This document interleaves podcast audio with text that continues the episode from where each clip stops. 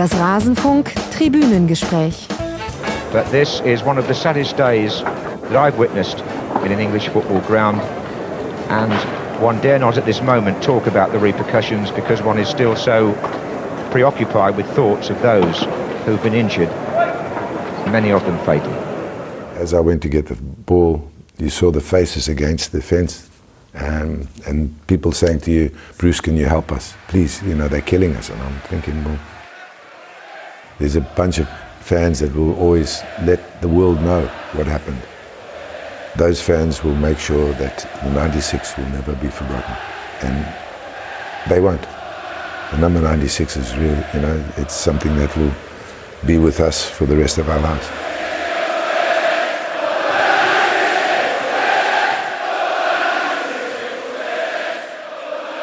With the weight of the new evidence in this report, it is right for me today, as Prime Minister, to make a proper apology to the families of the 96 for all they have suffered over the past 23 years.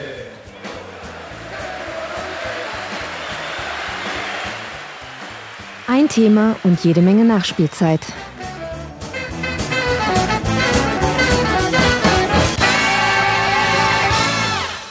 Am 15. April 1989 ereignete sich im Hillsborough Stadium in Sheffield beim FA Cup Halbfinale zwischen dem FC Liverpool und Nottingham Forest ein schweres Zuschauerunglück.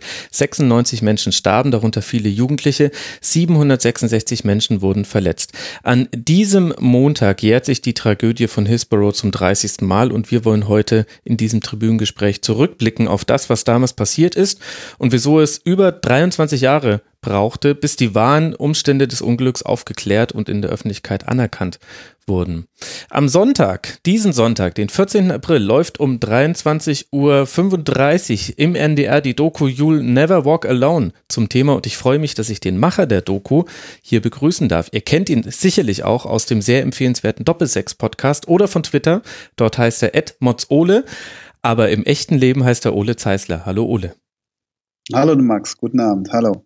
Das freut mich sehr, mit dir zu sprechen. Das Thema war schon auf meiner Agenda und dann kamen wir irgendwie über einen glücklichen Zufall zueinander. Ich habe rausbekommen, dass du diese Doku machst und jetzt können wir über dieses Thema sprechen. Sehr schön. Finde ich auch, finde ich auch. Es ist zwar kein tatsächlich schönes Thema, aber, aber es ist ein wahnsinnig spannendes, komplexes äh, Feld, was wir da beackern, scheinbar. Ja, genau. Ja, absolut. Und es hat, es hat viel mehr Relevanz für den modernen Fußball, als man beim ersten Draufschauen glaubt. Ich glaube, das ist auch der Grund, warum man sich jetzt auch 30 Jahre danach noch befasst. Nicht nur, weil es immer noch aktuell ist, da laufen immer noch juristische Prozesse ab, da kommen wir im Laufe der Sendung noch mit dazu, sondern auch, weil, wenn man darüber nachdenkt, dann war das eine Zäsur, das hat viel mit dem, so wie der moderne Fußball aussieht, auch in den Stadien, das hat auch mit Hillsborough zu tun. Das macht es irgendwie so aktuell. Ich habe das Gefühl, das ist der Grund, warum auch über all die Jahre viele Medien an dem Thema drangeblieben sind. Ja, völlig richtig. Ja, genau. Also das hat mich auch tatsächlich in nicht nur der Recherche, sondern auch in diversen Trips dann nach Liverpool oder Sheffield selber auch, ja nicht überrascht, aber schon auch immer, ähm, ja doch, eigentlich doch überrascht, wie präsent das ist in, in der in aktuellen Diskussionen, den, hm. den sogenannten modernen Fußball betreffend, ja. Ja, das wollen wir jetzt alles aufarbeiten und diese Geschichte ein bisschen nacherzählen. Vorher möchte ich noch, noch kurz bedanken bei einigen Rasenfunk-Supportern, nämlich Sebastian, Robert aus Berlin, Klaus Wurz aka Berker, Dirk HG 1857 und Marc Fischer. Und ein besonderer Dank geht noch an Henry, der hat bei Instagram gesehen, dass es im Rasenfunk ein Tribünengespräch zu diesem Thema geben würde und hat mir seine Hausarbeit zum Thema zugeschickt. Herzlichen Dank dafür. Das war mal eine andere Form der Quellenauswertung, die ich da vornehmen konnte vor dieser Sendung. Also euch allen Haus Hausarbeit über Hillsborough. Absolut. Also da habe ich auch meinen Hut gezogen, muss ich sagen. Das äh, war ein, äh, glaube ich, interessantes Thema, auch ein guter Prof, wenn man da solche Hausarbeiten abgeben kann und äh, hat mir auch gut gefallen. War eine ich habe mit, ich hab mit einem Kollegen der, der Ballestera, also dem mhm. österreichischen Pendant der Elf Freunde, sehr empfehlenswertes Magazin, wie ich finde, äh, gesprochen, der seine Bachelorarbeit über Hillsborough gesprochen hat, äh, geschrieben hat. Ach, verrückt. Siehst du, ja, es ist auch sehr wissenschaftlich, das Thema. Oh Gott. naja, gut, ich habe zur Vorbereitung das Buch von Phil Scraton gelesen, Hillsborough, The Truth. Und das ist ja auch ein äh, Professor der Kriminologie, der das Ganze aufgearbeitet hat. Und zwar über, ja, äh, seit, seit dem Unglück bis eben dann zum aktuellen Tag. Der hat es aber so wie viele angloamerikanische Wissenschaftler sehr gut geschafft, ein Buch darüber zu schreiben, was sehr wenig an eine wissenschaftliche Abhandlung erinnert und aber dennoch auf, auf solchen Methoden basiert.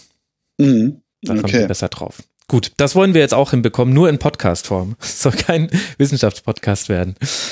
Aber daran werden wir bestimmt nicht scheitern.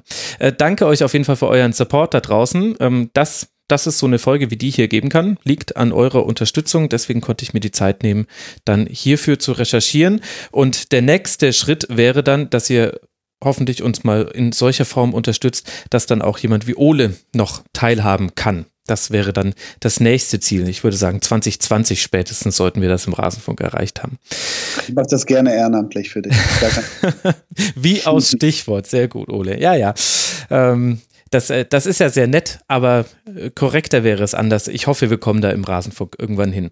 Aber jetzt lass uns ins Thema reingehen. Und man muss bei dieser Hillsborough-Katastrophe, glaube ich, tatsächlich beim Unglück noch mal ein bisschen näher drauf gucken und erklären, was geschah. Jetzt nicht aus einem voyeuristischen Grund heraus oder um so ein weiß nicht, äh, Grusel bei den Hörerinnen und Hörern zu erzeugen, sondern weil es eben so schwierig war im Nachhinein ähm, zu sehen, was ist da jetzt wirklich passiert, was ist dann vielleicht von den Medien, von Beteiligten falsch wiedergegeben worden. Deswegen lass uns mal beim Unglück beginnen und dann ein bisschen aufarbeiten, was dann danach alles passiert ist. Also wir sprechen über das FA Cup Halbfinale zwischen dem FC Liverpool und Nottingham Forest 1989. Wir müssen aber ins Jahr 1981 zurückgehen, wenn wir so ein bisschen die Geschichte kontextualisieren wollen, denn da gab es schon mal ein FA Cup Halbfinale zwischen Tottenham und den Wolverhampton Wanderers und auf der Tribüne, auf der es zum Unglück kam, kamen acht Jahre vor diesem Unglück mit den 96 Toten schon 38 Menschen zu Verletzungen. Deswegen gab es lange da keine FA Cup Spiele. Erst ein Jahr zuvor gab es am selben Ort dann die gleiche Partie und äh, da entging man kurz einer Katastrophe, nur weil Fans aufs Spielfeld kletterten. Da kann man noch bei YouTube Bilder finden, das ist durchaus beeindruckend zu sehen, wie da immer, immer mehr Fans einfach über die Zäune gesprungen sind und dann re recht brav am Spielfeldrand saßen. Das ist so ein bisschen der Kontext zu dieser Ansetzung und die FA hat mutmaßlich, nach allem, was man heute weiß, unter anderem die Entscheidung, wieder zurückzukehren ins Hillsborough-Stadion in Sheffield, auch zum Anlass genommen, dass es einen sehr erfahrenen Polizeiinspektor vor Ort gab, der dann äh, für die Sicherheit im Stadion zuständig war. Der wurde nur leider 21 Tage vor dem Spiel ersetzt durch David Duckenfield, der den Polizeieinsatz dann vor Ort beim Spiel regeln sollte. Und das war sein erster Einsatz. Sein Vorgänger David Mole war nicht mal im Stadion, der war am 15. April woanders im Einsatz. Das ist so ein bisschen der Rahmen, den wir jetzt vielleicht mit einem Bild ausstatten können. Du warst ja vor Ort in Sheffield. Kannst du uns mal beschreiben, was ist denn das für ein Stadion?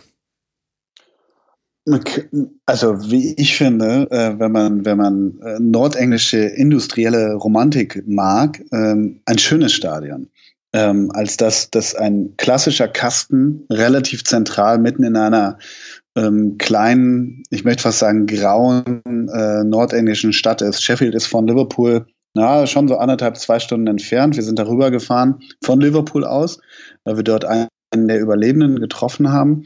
Ähm, das ist eine wunderschöne Strecke dort, äh, dort äh, durch Yorkshire, äh, weil Yorkshire so, finde ich, der, die schönste Gegend in England ist, egal zum Wandern und so weiter.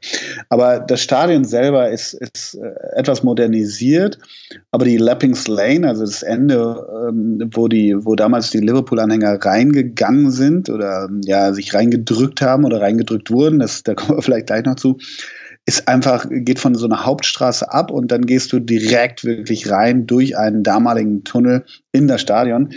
Es ist so ein richtig schönes Stahlträger, Wellblechartiges Stadion mitten in Sheffield. Ähm, und äh, Sheffield Wednesday, so heißt ja der Club, auch wenn mhm. der mit dieser, äh, mit dem Spiel ja nichts zu tun hat, ähm, heißen ja auch The Owls, die Eulen. Da, da gucken dich immer so etwas, ich finde, es passt so ein bisschen. Da gucken dich so, so, ich finde ja Eulen immer etwas grimmig reinschauend. Und diese Eulen gucken dich von, von jeder Stadionecke so ein bisschen an.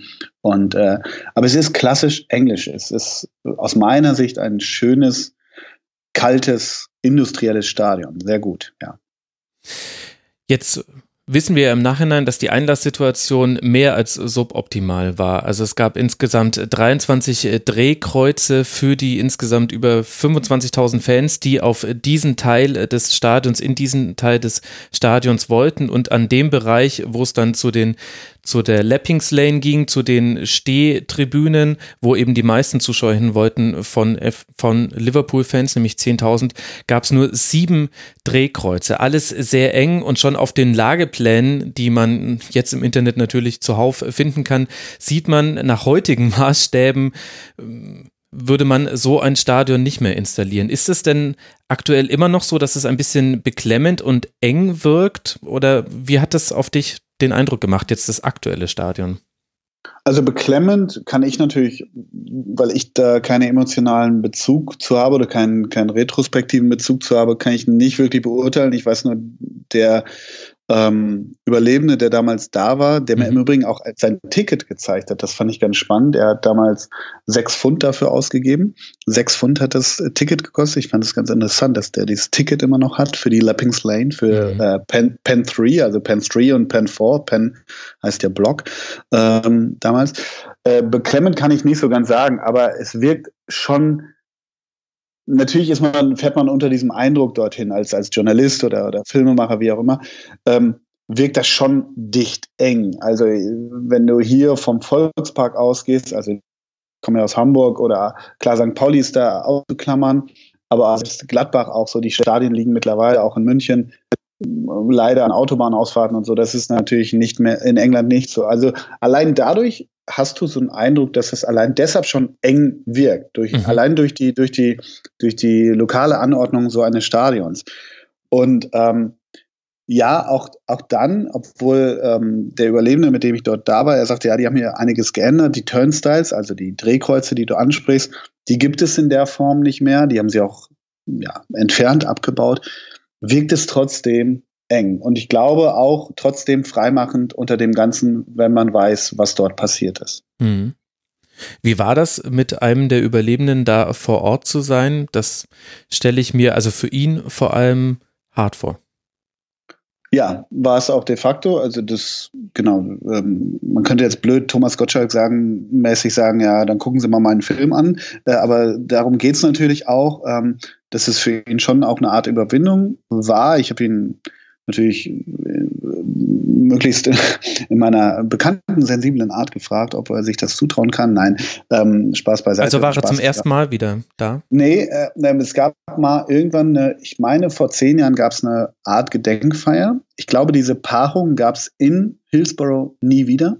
Also Liverpool gegen, also Liverpool gegen Nottingham, Nottingham ohnehin nicht, aber diese beiden äh, Vereine haben sich in dem Stadion nie wieder getroffen. Also Liverpool und Sheffield, will ich damit sagen. Mhm. Meine ich, müsste ich, ich meine, er hat mir das gesagt. Ich, na, da wird gegoogelt jetzt bestimmt, aber egal.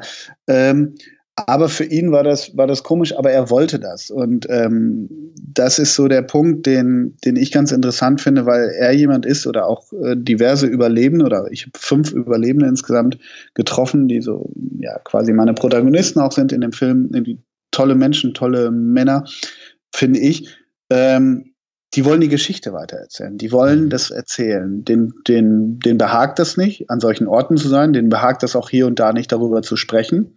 Aber sie sagen klar, sie möchten das weitererzählen, weil sie sind diejenigen, im Gegensatz zu natürlich, so zynisch das klingt, Opfern, die es nicht überlebt haben, aber auch Angehörigen, die nicht da waren, findet, finden sie es wichtig zu erzählen, wie es war. Ich finde das ganz interessant, Überlebende zu befragen oder dements dementsprechend Augenzeugen.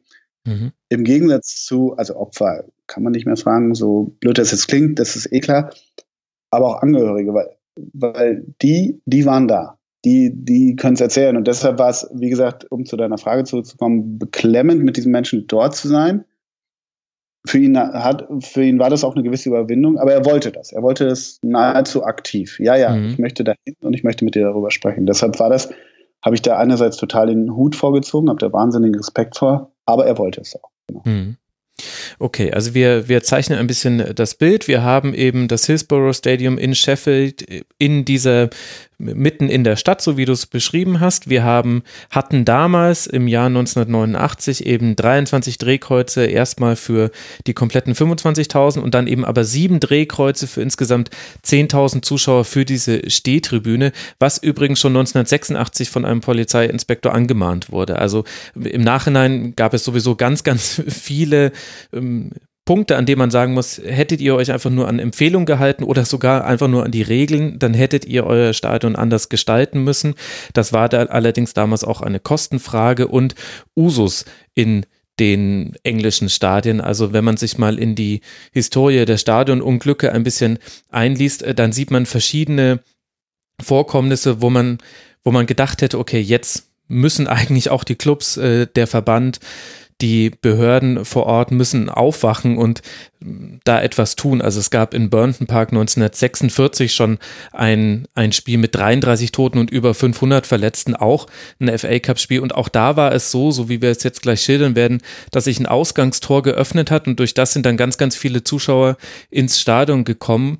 Und so wurden dann am vorderen Ende, ohne dass das diejenigen, die hinten gemerkt hätten, die hinten reingekommen sind, sind am vorderen Ende Menschen ums Leben gekommen.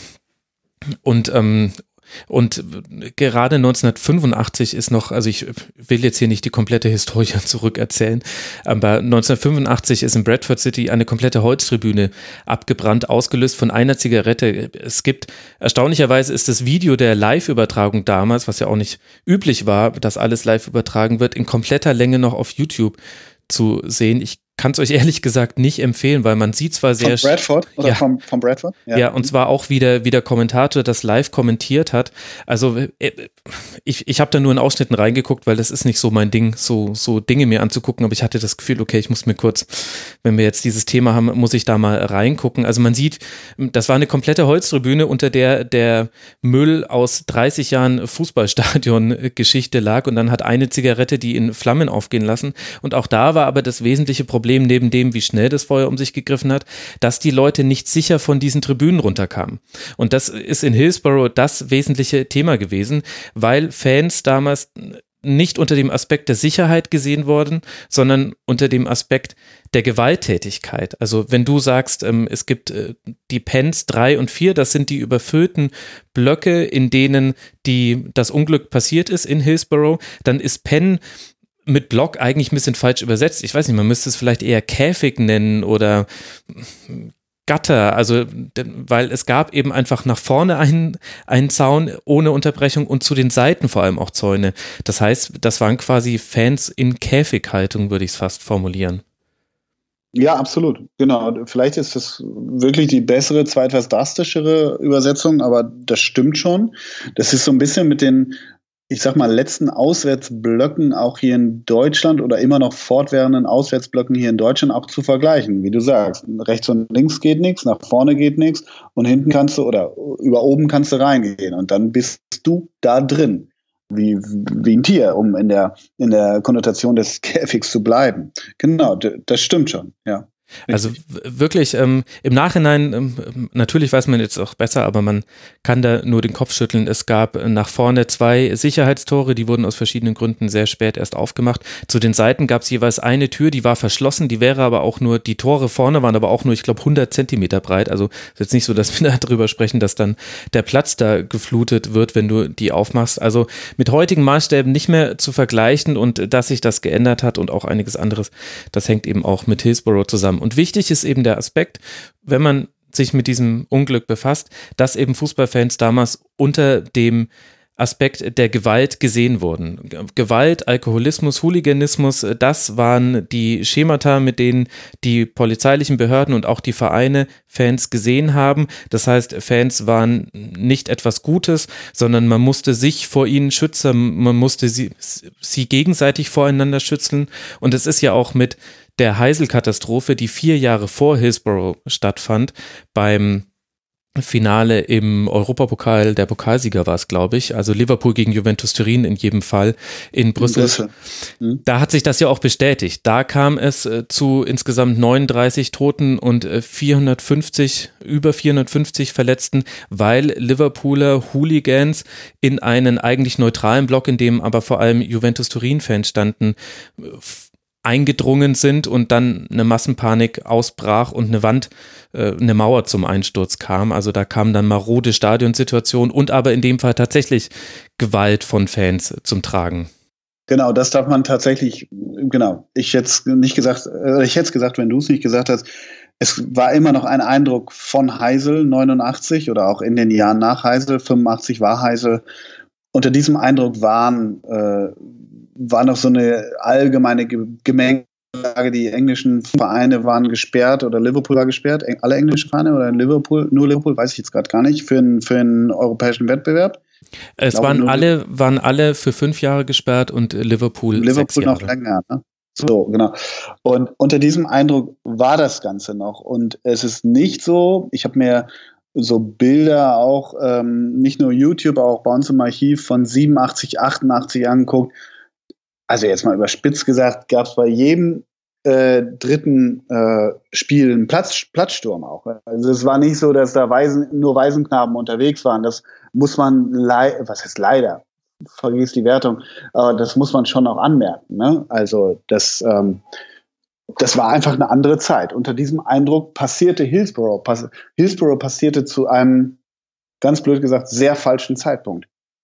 Genau, und aber ein Stück weit vielleicht auch musste das irgendwann passieren, wenn man sich mit diesem, also mit diesen Bedingungen auseinandersetzt, mit der Art und Weise, wie damals Stadien gestaltet waren, wie Fußballfans behandelt wurden, wie sie sich zum Teil aber auch verhalten haben, war das vielleicht zwangsläufig, dass das äh, irgendwann mal passieren musste und nur Ort und Art waren ver vermutlich dann die Variablen in dieser Geschichte. Das ist eine etwas bittere Wahrheit und hört sich vielleicht auch zynisch an, aber ähm, den Eindruck hatte ich jetzt bei der, bei der Recherche. Damals waren einfach Stadien und alles, das war noch nicht auf, auf Massen ausgelegt und da gab es Sicherheitskonzepte, da würde man heutzutage, würde da ein Achtjähriger schon sagen, Moment mal, also das, so kann das ja nicht funktionieren. Und unter anderem ja auch sieben Drehkreuze für 10.000 Menschen. Das ist das Halbfinale im Pokalwettbewerb. Im Finale wartet äh, vermutlich der Erzrivale Everton, also Liverpool und Everton damals auch sportlich das Beste, was der englische Fußball zu bieten hatte da kannst du dann auch mit einer, einem großen Andrang rechnen. Samstagnachmittag war dieses Spiel also es, ähm, da kamen einfach viele Dinge zusammen und gipfelten dann in unglücklich seliger Weise in dieser genau, aber, Tragödie. Genau, aber, das, genau das, was du sagst, man kann so sagen, es, es, es musste irgendwann passieren, was die, was die Stadionplanung oder auch die Sicherheitsplanung anging. Es war nur die Interpretation dessen, war dann irgendwie so interessant, da kommen wir sicherlich noch gleich zu. Ähm, das meine ich mit Hillsborough, ist eigentlich zur falschen Zeit passiert. Und ähm, ich nenne mal gewisse, gewisse Menschen oder gewisse Interpretationen, gewisse Ereignisse ja Überschriftenleser. Also es gibt so, so, so mhm. Strömungen oder auch Interpretationen von Ereignissen, wo viele sagen, ja, das war ja klar, dass das irgendwann passiert, war doch logisch. Und genau da in dieser Phase passierte Hillsborough, weil viele sagten, okay, Hooliganismus, wir hatten Heisel, Liverpool sowieso, Liverpool-Fans waren in Heisel proaktiv mhm. äh, tätig, sag ich jetzt mal so. Und ähm, genau das ist das Problem, genau so wie du es schilderst. Es musste irgendwann passieren, haben ganz viele Menschen dann gesagt. Dabei stimmt es ja nicht so ganz, weil, naja, wie wir wahrscheinlich gleich noch erörtern, die Umkehr der Schuld sehr spät kam, oder nicht die Umkehr der Schuld, mindestens mal die Entlastung der Fans kam ja sehr spät. Ähm, und das ist so, finde ich, so spannend in dieser Geschichte. Das ist so ein Knackpunkt, dass das so ein Katalysator für viele Vorurteile oder Empfindungen oder auch bereits äh, oder Headlines gewisser, vielleicht auch reißerischer Medien waren, dass das passiert. Und dann wurde daraus sehr viel gemacht. Und das ist so spannend, leider negativ spannend an dieser Geschichte, finde ich. Ja, das stimmt. Und da kommen nämlich auch viele Dinge, also wir werden ja dann auch noch über die mediale Aufbereitung von Hillsborough sprechen, aber da kommen eben viele Dinge aus der Zeit mit hinein, wo man auch das größere Bild aufmachen muss und sich eben England in diesen 80er Jahren angucken muss. Liverpool als eine Stadt, die unter dem Sparkus von Margaret Thatcher besonders leidet, die sich dagegen aber auch auflehnt. Die hatten zwischendurch mal eine linke Regierung, also im, in Liverpool selbst, die dann aber unter, ich würde sagen, merkwürdigen Umständen dann von London aus wieder ja, ersetzt wurde durch etwas weniger kritische Politikerinnen und Politiker, ja damals noch vor allem Politiker tatsächlich und mhm. und eben dieses ganze Umfeld in, in dem in dem sich England damals befand, eben auch mit Thatcher, der eisernen Lady, die mit ihrem Sparprogramm auch die haben den Briten nicht die beste Zeit ihres Lebens beschert hat. Und gleichzeitig suchte man natürlich aber auch nach anderen Sundenböcken und konnte dafür auch viele Themen auch im Fußball finden, wo es sehr einfach war zu sagen, da verhalten sich Fans wie Tiere, da werden Regeln gebrochen, Autoritäten werden nicht wertgeschätzt, da ist, also in, in dem Fußball in den 80ern hat sich da auch so wie in so einem, weiß nicht, Schmelztiegel kamen da viele Dinge zusammen. Und das sieht man irgendwie auch am Umgang mit Hillsborough. Völlig richtig, ja, ja. Also ähm, ich kann äh, mich nur wieder auf meine, meine Treffen mit diversen hauptsächlich Überlebenden äh, beziehen. Ähm, wenn du die auf Thatcher ansprichst, egal ob vor oder nach Hillsborough, speziell nach natürlich, ähm, wenn du da nur den äh, Namen Thatcher sagst, she's a witch. Jedes Mal, alle, she's a witch. Immer, immer. Aber gut, das bleibt denen überlassen, dieses Urteil, denke ich. Ja. es ist ja auch nachvollziehbar. Lass mal noch kurz erklären, was jetzt dann eigentlich passiert ist. Also wir haben dieses äh, Spiel, um 15 Uhr soll es angepfiffen werden. Zwischen äh, ja, 14.30 Uhr und 14.40 Uhr staut sich an diesen besagten Drehkreuzen so sehr, dass auch äh, die Polizisten vor Ort ähm, sich nicht mehr frei bewegen können. Äh, Polizei, Pferde schaffen es irgendwie gerade noch aus diesem Gedränge raus, aber können nicht mehr für Ordnung sorgen. Es wird ähm, die Bitte an die FA herangetragen, den Anpfiff um 20 Minuten zu verschieben, weil die Leute natürlich langsam so ein bisschen Angst haben, die ersten Minuten zu verpassen. Diese Bitte wurde aber abgelehnt. Das wurde interessanterweise gar nicht so sehr noch später aufgearbeitet. Mhm. Ist mir auch aufgefallen, ja. Mhm. Und es, also, dass das nicht so schwerwiegend war, genau, dass dieser Bitte nicht nachgekommen wurde. Genau. Ja. Mhm. Also, da, wo wäre das Problem gewesen? Wir sprechen ja damals noch nicht, also das irische Fernsehen hat live berichtet, aber ansonsten äh, lief dieses Spiel in Ausschnitten. In Grandstand hieß, glaube ich, damals die, die Sendung im britischen Fernsehen. Also, äh, da hat, hat auch die FA sich merkwürdig verhalten. Aber ähm, wie, wie dem auch sei, äh, es wurde immer, immer voller da. Wenn man die, allein wenn man die Bilder sieht, äh, wird es einem schon beklemmt und da sind wir jetzt noch nicht mal im Stadion. Und dann passiert das Entscheidende, nämlich um 8 vor 3, also 14.52 Uhr, öffnet die Polizei auf äh, dringendes Bitten eines ähm, Polizeioffiziers, der, der dort in der Menschenmasse stand, ein Tor, das eigentlich nur als Ausgang gedacht war und äh, darüber kommen dann man ist sich nicht sicher, wie viele Fans, ich habe was gelesen von 2000, was gelesen von 1000, aber eine Menge an Fans strömt ins Stadion und dann passiert das Fatale. Das an sich allein wäre noch, wenn wir mal davon absehen, dass diese Fans nicht kontrolliert wurden, ähm, wäre das nicht schlimm gewesen, aber das wirklich Fatale ist, die alle strömen zu diesem Tunnel, der scheinbar der einzige Zugang zur Stehtribüne zu sein scheint, weil er schlecht ausgeschildert ist. Es hätte auch noch andere Wege gegeben in die anderen Käfige, in die anderen Pens. Und so drängen jetzt eben diese Fans in den Tunnel hinein und vorne in den, in den Blöcken direkt hinter dem Tor können die Massen diesem Druck nicht mehr standhalten. Und jetzt kommt es eben zu dieser Situation, dass, dass die eh schon vollen Blöcke völlig überfüllt werden und diejenigen, die hinten reinkommen in den Tunnel, die sich einen Weg nach vorne bahnen wollen, gar nicht mitbekommen können, was vorne an, direkt an den Gittern zum, zum Spielfeld passiert. Genau, genau. Diese, dieser Tunnel ist quasi diese Trichterform für viel zu wenig Menschen, mhm. die sich dann wieder versuchen auszutrichtern in diese Käfige oder Pens 3 und 4. So, so verstehe ich das auch oder so wurde es mir auch erzählt. Und dieser Tunnel ist vier Meter breit. Irgendwie sowas. Und der ist auch nicht besonders hoch. Ähm, ich habe Bilder von dem Tunnel, der, den gibt es nicht mehr, diesen Tunnel. äh, mhm. gesehen und der ist, da muss es wirklich, die Leute müssen sich gestapelt haben, also bis zur Decke gedrückt haben. Dieser Tunnel ist vielleicht 2,20 Meter, 2,40 Meter hoch. Und der war wirklich ja, also schlichtweg, das kann ja nur zu einer Art Massenpanik oder nicht zu einer Art, sondern zu einer Massenpanik führen. Und diese Trichterform dieses Tunnels war, war die absolute Katastrophe. Und wie du richtig sagst, das Problem war eben, dass dieses äh, zusätzliche Tor, was eben eigentlich ein, ein Aus, ähm, äh, ein Fluchttor war, geöffnet wurde. Genau. Mhm. Also ist fast physikalisch oder, oder, ja, physikalisch eigentlich. Äh, oder ja, ist das so? Weiß nicht. Ich bin Naturwissenschaft nicht so gut. Aber du weißt, was ich meine. So, so, ne? es, ist, es kann gar nicht funktionieren, will ich eigentlich nur sagen. Ja. Genau, der Tunnel fiel um äh, 6% Neigung waren es, äh, glaube ich, ab. Also das heißt, du wurdest auch quasi nach unten geleitet.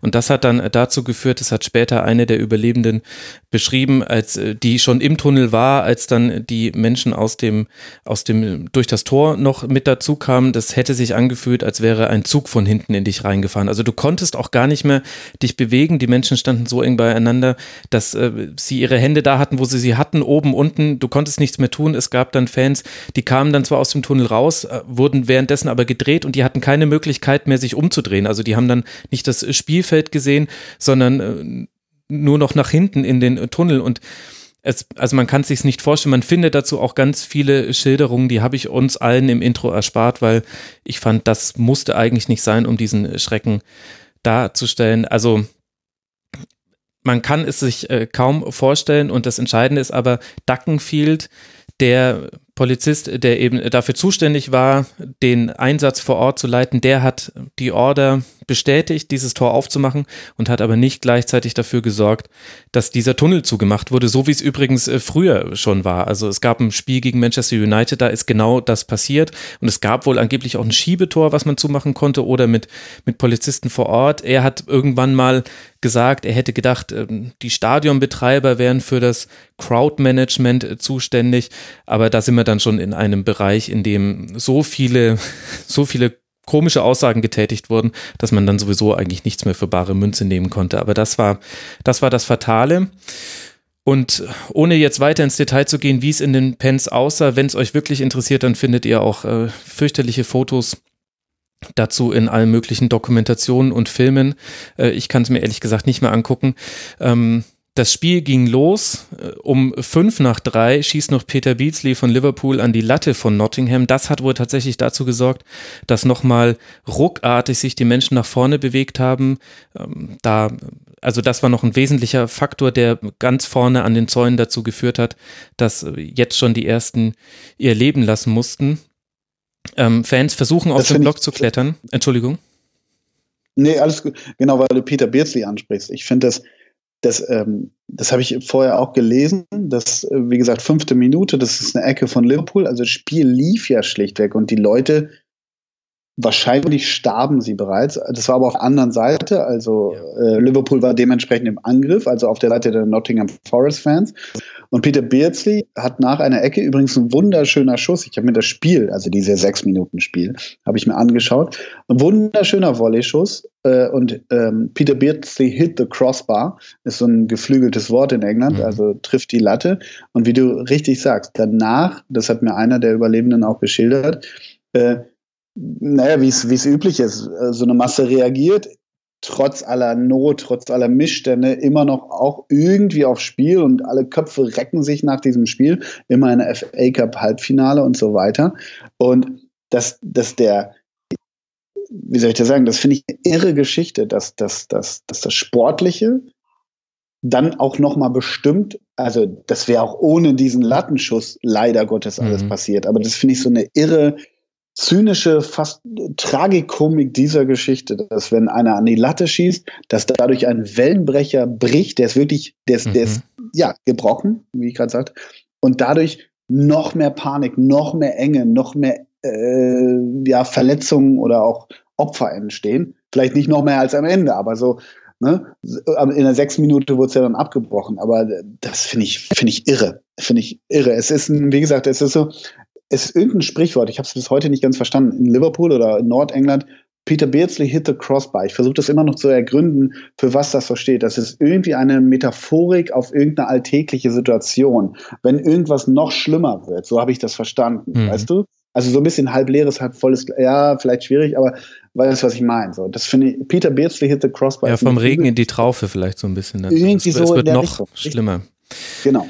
Ja, also völlig irre. Auch im Nachhinein auch wirklich irre, dass dieses Spiel angepfiffen wurde, denn also es ist surreal. Du hast ja ein Dreiviertelstadion, das normale Fußballstimmung produziert und scheinbar ist es auch auf der Liverpooler Seite so, wenn du dir aber die das Publikum anguckst, und das haben eben dann im Nachhinein auch ganz viele Leute, die an anderen Orten im Stadion waren, gesagt, dann hast du gesehen, die haben sich nicht mehr bewegt. Also die waren quasi so aufeinander gestapelt, dass du schon gesehen hast, irgendwas stimmt da nicht. Das ist nicht korrekt. Das ist dann auch wesentlich dafür gewesen bei der Bewertung der Frage, hätte die Polizei das nicht erkennen müssen, die mit Kameras auf diese Blöcke gefilmt hat, wo der Zoom funktioniert hat und alles so ausgerichtet war, dass die das eigentlich hätten sehen müssen. Und man weiß jetzt im Nachhinein, die ersten Menschen sind um 15 Uhr schon gestorben mit dem Anpfiff. Um 15.05 Uhr brach dann dieser Wellenbrecher. Das hat dazu geführt, dass, äh, dass äh, ganz viele Menschen übereinander gefallen sind. Ein ein Berg aus Fleisch habe ich irgendwo gelesen. Das ist eine fürchterliche Metapher, die aber leider auch beschreibt, was da passiert ist. Und, und in, ab diesem Moment ähm, das wurde auch später, wurden diese 15 Uhr 5, 15 Uhr 6 Zeit, die wurde dann nochmal sehr wichtig. Ab diesem Moment äh, gibt es für manche Fans, vor allem unten an den Gittern, äh, keine, keine Rettung mehr. Und äh, auch jugendliche Fans äh, sind da, deswegen sind auch so viele Jugendliche unter den Opfern, nicht nur wegen der Zusammensetzung des Blocks, sondern man kann sich ja vorstellen, wem, wem zuerst im wahrsten Sinne des Wortes die Luft ausgeht in einer solchen, solchen Situation. Ja. Genau, genau. Und entschuldige, wenn ich einhake, äh, Jugendliche ja. Ich musste daran denken, weil die, das jüngste Opfer war ja zehn Jahre alt. Ja. Ähm, wenn ich am Millantor bin, das klingt das auch echt finster, aber die Kinder oder die ganz kleinen oder jungen Menschen sind vorne am Zaun. Klar, aber die sehen ja sonst nichts. Genau, richtig. Lass mal die Kleinen nach vorne. Und das ist so, das wurde mir nachher erst bewusst, ja klar, natürlich, schlimm. Ja. Es, mhm. Es, ist der Wahnsinn. Und wir haben, wir haben schon im Intro gehört, äh, Bruce äh, Grobbelaar, den Torhüter vom FC Liverpool, der eben damals dann gesagt hat, das war der O-Ton, den ihr auch im Intro gehört habt, die Leute haben geschrien und haben ihn um Hilfe gebeten. Äh, David, the Killing Us, äh, so wie er es geschrieben hat. Und er hat dann einen Ordner gebeten oder einen Polizisten, da bin ich mir nicht ganz sicher. Äh, könnt ihr, könnt ihr den Leuten helfen? Könnt ihr das Tor aufmachen? Und derjenige hat das dann verneint. Und das finde ich auch so völlig irre, weil da eben nochmal beides aufeinander trifft. Der, der Fußball, der, derjenige, der eigentlich in seinem Tor steht, um Sport zu machen. Mhm. Und aber mhm. diese Tragödie und der dieser Tragödie genauso nah ist wie einige Polizisten in seinem Rücken, wie die Fans, die zum Teil in diesem Moment schon tot sind. Es ist, man kann es sich nicht vorstellen. Und ich fand aber, ähm, habe seinen O-Ton reingenommen, weil er es schafft, da in einer unglaublich ähm, würdevollen Art auch davon zu erzählen und darüber zu berichten. Also überhaupt haben sich die Liverpool-Spieler viele davon, also sind, sind sehr gut mit dieser Situation umgegangen, nach dem, was ich jetzt so gesehen habe aus alten Zeitdokumenten, was man sich eigentlich gar nicht vorstellen kann, weil es sind ja eigentlich nur Fußballer. Ja, ja, gut, äh, damit kann ich immer nicht so viel äh, anfangen mit, sind eigentlich nur Fußballer, aber du sie sind gut damit umgegangen, aber sie hatten auch massive Probleme. John Aldridge mhm. zum Beispiel, Stürmer damals, hat damals von, von einem irischer Stürmer, der aber lange für Liverpool gespielt hat. Iren sind ja in Liverpool ähm, nicht gerade unwillkommen und er lebt auch bis heute in Liverpool. Ich habe den auch getroffen.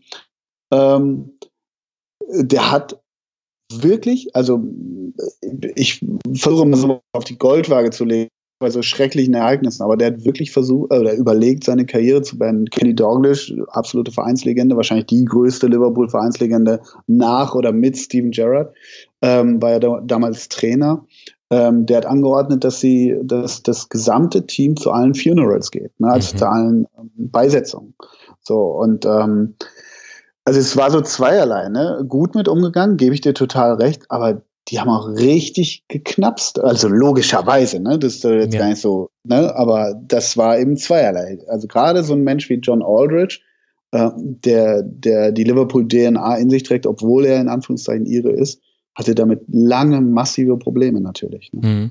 Ja, ich ärgere mich auch über meine Formulierung. Das war, ähm, ich, ich hatte das so gemeint, dass, äh, dass die Sportler ja den Auftrag hatten, Fußball zu spielen. Sie mussten ja dann auch die Saison noch zu Ende spielen und der ganze sportliche Teil, der ist dann nochmal so eine äh, besondere Pointe. Also sie haben den FA Cup gewonnen, aber gegen Arsenal im, im letzten Spiel der Saison, Arsenal kam als Zweitplatzierter zum erstplatzierten Liverpool, äh, da dann mit 1 zu 2 verloren. Das ist das Spiel, über das oder 0 zu 2, 0 zu 2 war es, glaube ich, über das ähm, Nick Hornby geschrieben hat in Fever Pitch. Und eben aber unter dem, vor dem Hintergrund, dass sie sich nicht vor dieser Tragödie verschlossen haben, in dem Sinne, dass sie gesagt haben, Köpfe nach unten, wir konzentrieren uns aufs Sportliche und trainieren so lange, bis die Saison weitergeht, sondern eben dieser Fakt, den du gerade genannt hast, dass sie auf allen Beerdigungen waren und das, also das muss man sich einfach nochmal vor Augen führen, wie groß diese Zahl der 96 Toten, damals waren es noch erst 94, dann kam zwei Tage später noch jemand um, ums Leben und dann ein paar Jahre später jemand, der im Koma lag. Aber das muss ja auch eine unglaubliche Belastung gewesen sein für diese Sportler. So hatte ich es gemeint. Genau, und mit diesem Menschen, äh, mit diesem Opfer oder späteren Opfer, von dem du gerade äh, sprichst, ich glaube, der dann einige Tage oder zwei Wochen circa später dann verstorben ist, bei dem war John Aldridge. John Aldridge war bei dem tatsächlich am Krankenbett und hat ihm noch versprochen, äh, mit Trikot und äh, ich hätte es fast gesagt, das Übliche, ne, und Stadionbesuch, und der ist dann verstorben. Und das hat John Aldridge ich, bis heute natürlich nicht überwunden, so richtig. Mhm. Ja. Und Kenny Dalglish, der Trainer von Liverpool, hat später dann erst in seinen Memoiren irgendwann mal die Geschichte erzählt, dass also die Spieler wurden tatsächlich von vielen Familien bei, bei Verletzten, die im Koma lagen, gebeten, ans, ans Krankenbett zu kommen, in der Hoffnung, dass, dass dass die Präsenz des Stars, also desjenigen, den, den die im Koma liegenden so anhimmeln, irgendetwas bewirkt. Und bei Kenny Dalglish soll es wohl tatsächlich so gewesen sein, dass er bei einem, bei einem Fan, bei einem sehr jungen Fan am Bett stand und äh, ihm dann gesagt hat, äh, wer er ist und dass Erziehersen mit ihm geredet hat und der wäre tatsächlich da dann aus dem Koma erwacht. Und das hat er aber über 15 Jahre lang für sich behalten und erst irgendwann, ich glaube, in seinen Memoiren dann erzählt. Ja, es gibt auch, genau, ich finde find diesen Bezug auf Sportliche, wenn man so, ich sag jetzt mal, mit so einer gewissen Binnensicht äh, Hillsborough immer so ein bisschen drauf hatte. Wie gesagt, diese Peter Beardsley-Geschichte, Kenny Douglas und so, das, das macht das Ganze weder höher noch kleiner noch irgendwas. Nur das war mir alles nicht bewusst und das ist schon ähm, einerseits finde ich irgendwie ehrenwert, respektive ähm, normal, sollte normal sein, wie so eine Mannschaft oder so ein Club damit umgeht, also direkt danach im Übrigen. Mhm. Ähm, das ist schon äh, bedeutend, aber das ist auch typisch Liverpool, würde ich so aus meiner jetzt äh, Sicht der, der letzten Wochen und Monate auch, auch sagen. Also weil Liverpool einfach ähm, eine relativ kleine Stadt erstmal ist und mhm. so ein bisschen auch, hier kennt ja auch jeder jeden. So, ne? Und dadurch, wenn es dann 96 Todesopfer und über 700 Verletzte sind, dann ist gefühlt, ich übertreibe jetzt bewusst, jeder betroffen. Jeder. In irgendeiner Weise. Und das ist schon, schon interessant, finde ich. Ja, genau. Und ich glaube auch nicht nur in übertragener Weise. Also heute hat Liverpool 490.000 Einwohner, habe ich mir gerade rausgesucht. Also direkt äh, die Stadt Liverpool. Wie es jetzt 1989 war, weiß ich gar nicht. Aber das ist, glaube ich, tatsächlich ein wichtiger Punkt, auch wenn wir dann gleich über das danach von Hillsborough sprechen die, die familiären oder die Bekanntschaftsverbindung zu Leuten, die im Stadion waren, die gab es halt wirklich bei fast jedem. Und auch deshalb hat sich Hillsborough immer auch als so ein anekdotisches Ereignis gehalten. Also jeder hatte eine Geschichte, die Geschichten wurden früh aufgeschrieben, erzählt, über die Medien verbreitet, es gab Bücher dazu und ich glaube, das ist kein Zufall, dass man deswegen eben äh, weiß, was, was so manche Spieler gemacht haben, was viele der Überlebenden gemacht haben, wie, welche, welche Dramen es dann da noch im Nachhinein gab. Es gibt ja auch einige Selbstmorde in der Folge von Hillsborough, die mhm. mit der Tragödie in Verbindung gebracht werden. Und ich glaube, das hängt aber damit zusammen, weil es nicht in einem, in einer Multimillionen-Metropole passiert ist, sondern eben in einer relativ kleinen Stadt, in der jeder mindestens über eine einen Bekannten, würde ich vermuten, jemanden kannte, der vor Ort war und der dann da ums Leben gekommen ist, verletzt wurde oder das Glück hatte, Überlebender zu sein, vielleicht sogar Unbeteiligter, weil er nicht in diesen, in diesen Blöcken stand, sondern woanders im Stadion saß. Und ich glaube, auch daher kommt das, dass das eben so ein anekdotisches Wissen über Hillsborough verfügbar ist. Es gibt ein ganzes Buch nur mit, nur mit Erlebnisberichten von vor Ort. Genau, genau, das ist es. Und es, es ist so, diese mittelgroßen Städte, kleine oder Großstädte, Liverpool ist irgendwas dazwischen. Und man hat das Gefühl, ähm, das ist eh eine in sich sehr starke, äh, stolze mhm. äh, Stadt die so einen wahnsinnigen, auch vor Hillsborough schon, schon einen wahnsinnigen Zusammenhalt hatte, dadurch noch verstärkt natürlich. Und dann, dann hat man wirklich das Gefühl, da kennt jeder jeden. Und dann gibt es diese gewisse Opferzahl, ist ja fast schon eine mathematische Gleichung.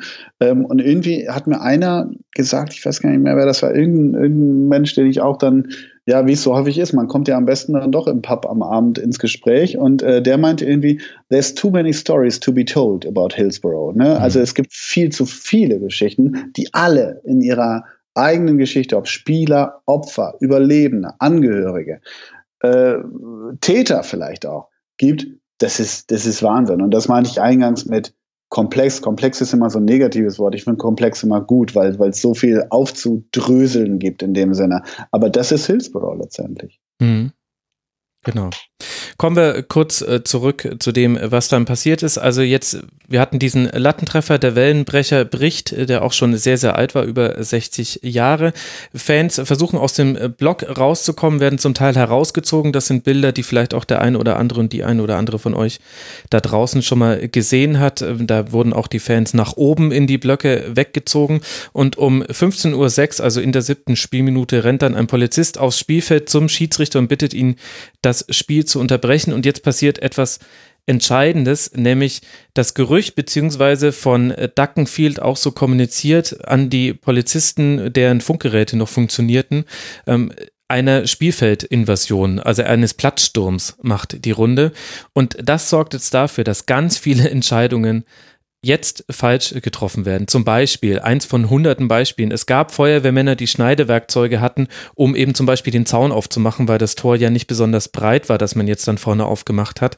Die, denen wurde erstmal verboten, aufs Spielfeld zu gehen. Oder äh, die Fans, die jetzt äh, vor allem zusammen mit den wenigen vor Ort anwesenden Sanitätern erste Hilfemaßnahmen angebracht haben, die haben sich dann aus Werbebanden tragen gebastelt, weil nicht genügend ähm, Krankenwagen vor Ort waren und mussten sich zum Teil noch ihren Weg durch eine Polizeikette bahnen, die errichtet wurde über den Platz, um eben ein, ein Zusammentreffen von Liverpool und Nottingham Forest Fans zu verhindern. Also völlig chaotische Szenen, aber noch chaotischer, als es hätte sein müssen in, bei so einer Tragödie. Und das hat eben damit zu tun, mit der Angst, das, was du vorhin auch gesagt hast. Diese Erfahrung des Platzsturmes und dass eben einfach viele Beteiligte noch bis relativ weit nach Spielabbruch tatsächlich dachten, hier läge ein Platzsturm vor. Und das war auch die Information, die schon um Viertel nach drei dann an die Medien weitergegeben wurde. Und das hat nochmal ganz fatale Folgen gehabt, glaube ich. Ja, völlig richtig. Was dann vier Tage später in dieser, ich glaube, ja, vier Tage waren es, am 19. April in dieser The Truth Headline der Boulevardzeitung The Sun mündete, genau. Aber nochmal kurz einen Schritt zurück. Ich habe mit äh, einer meiner, meiner, die gehören mir nicht, einer der Überlebenden, mit denen ich gesprochen habe, ähm, hat einen äh, Polizisten gerufen, der hat ihn durch den Zaun gerufen und hat gesagt, ihr müsst was tun ne, also hier sterben Leute unter mir. Ja. Und dann hat der po po äh, Polizist zu ihm gesagt, get back, get mhm. back. Also geh zurück. Und er sagt nur, ich kann mich überhaupt nicht bewegen. Ich kann mich nicht bewegen. Ich kann überhaupt nicht zurück.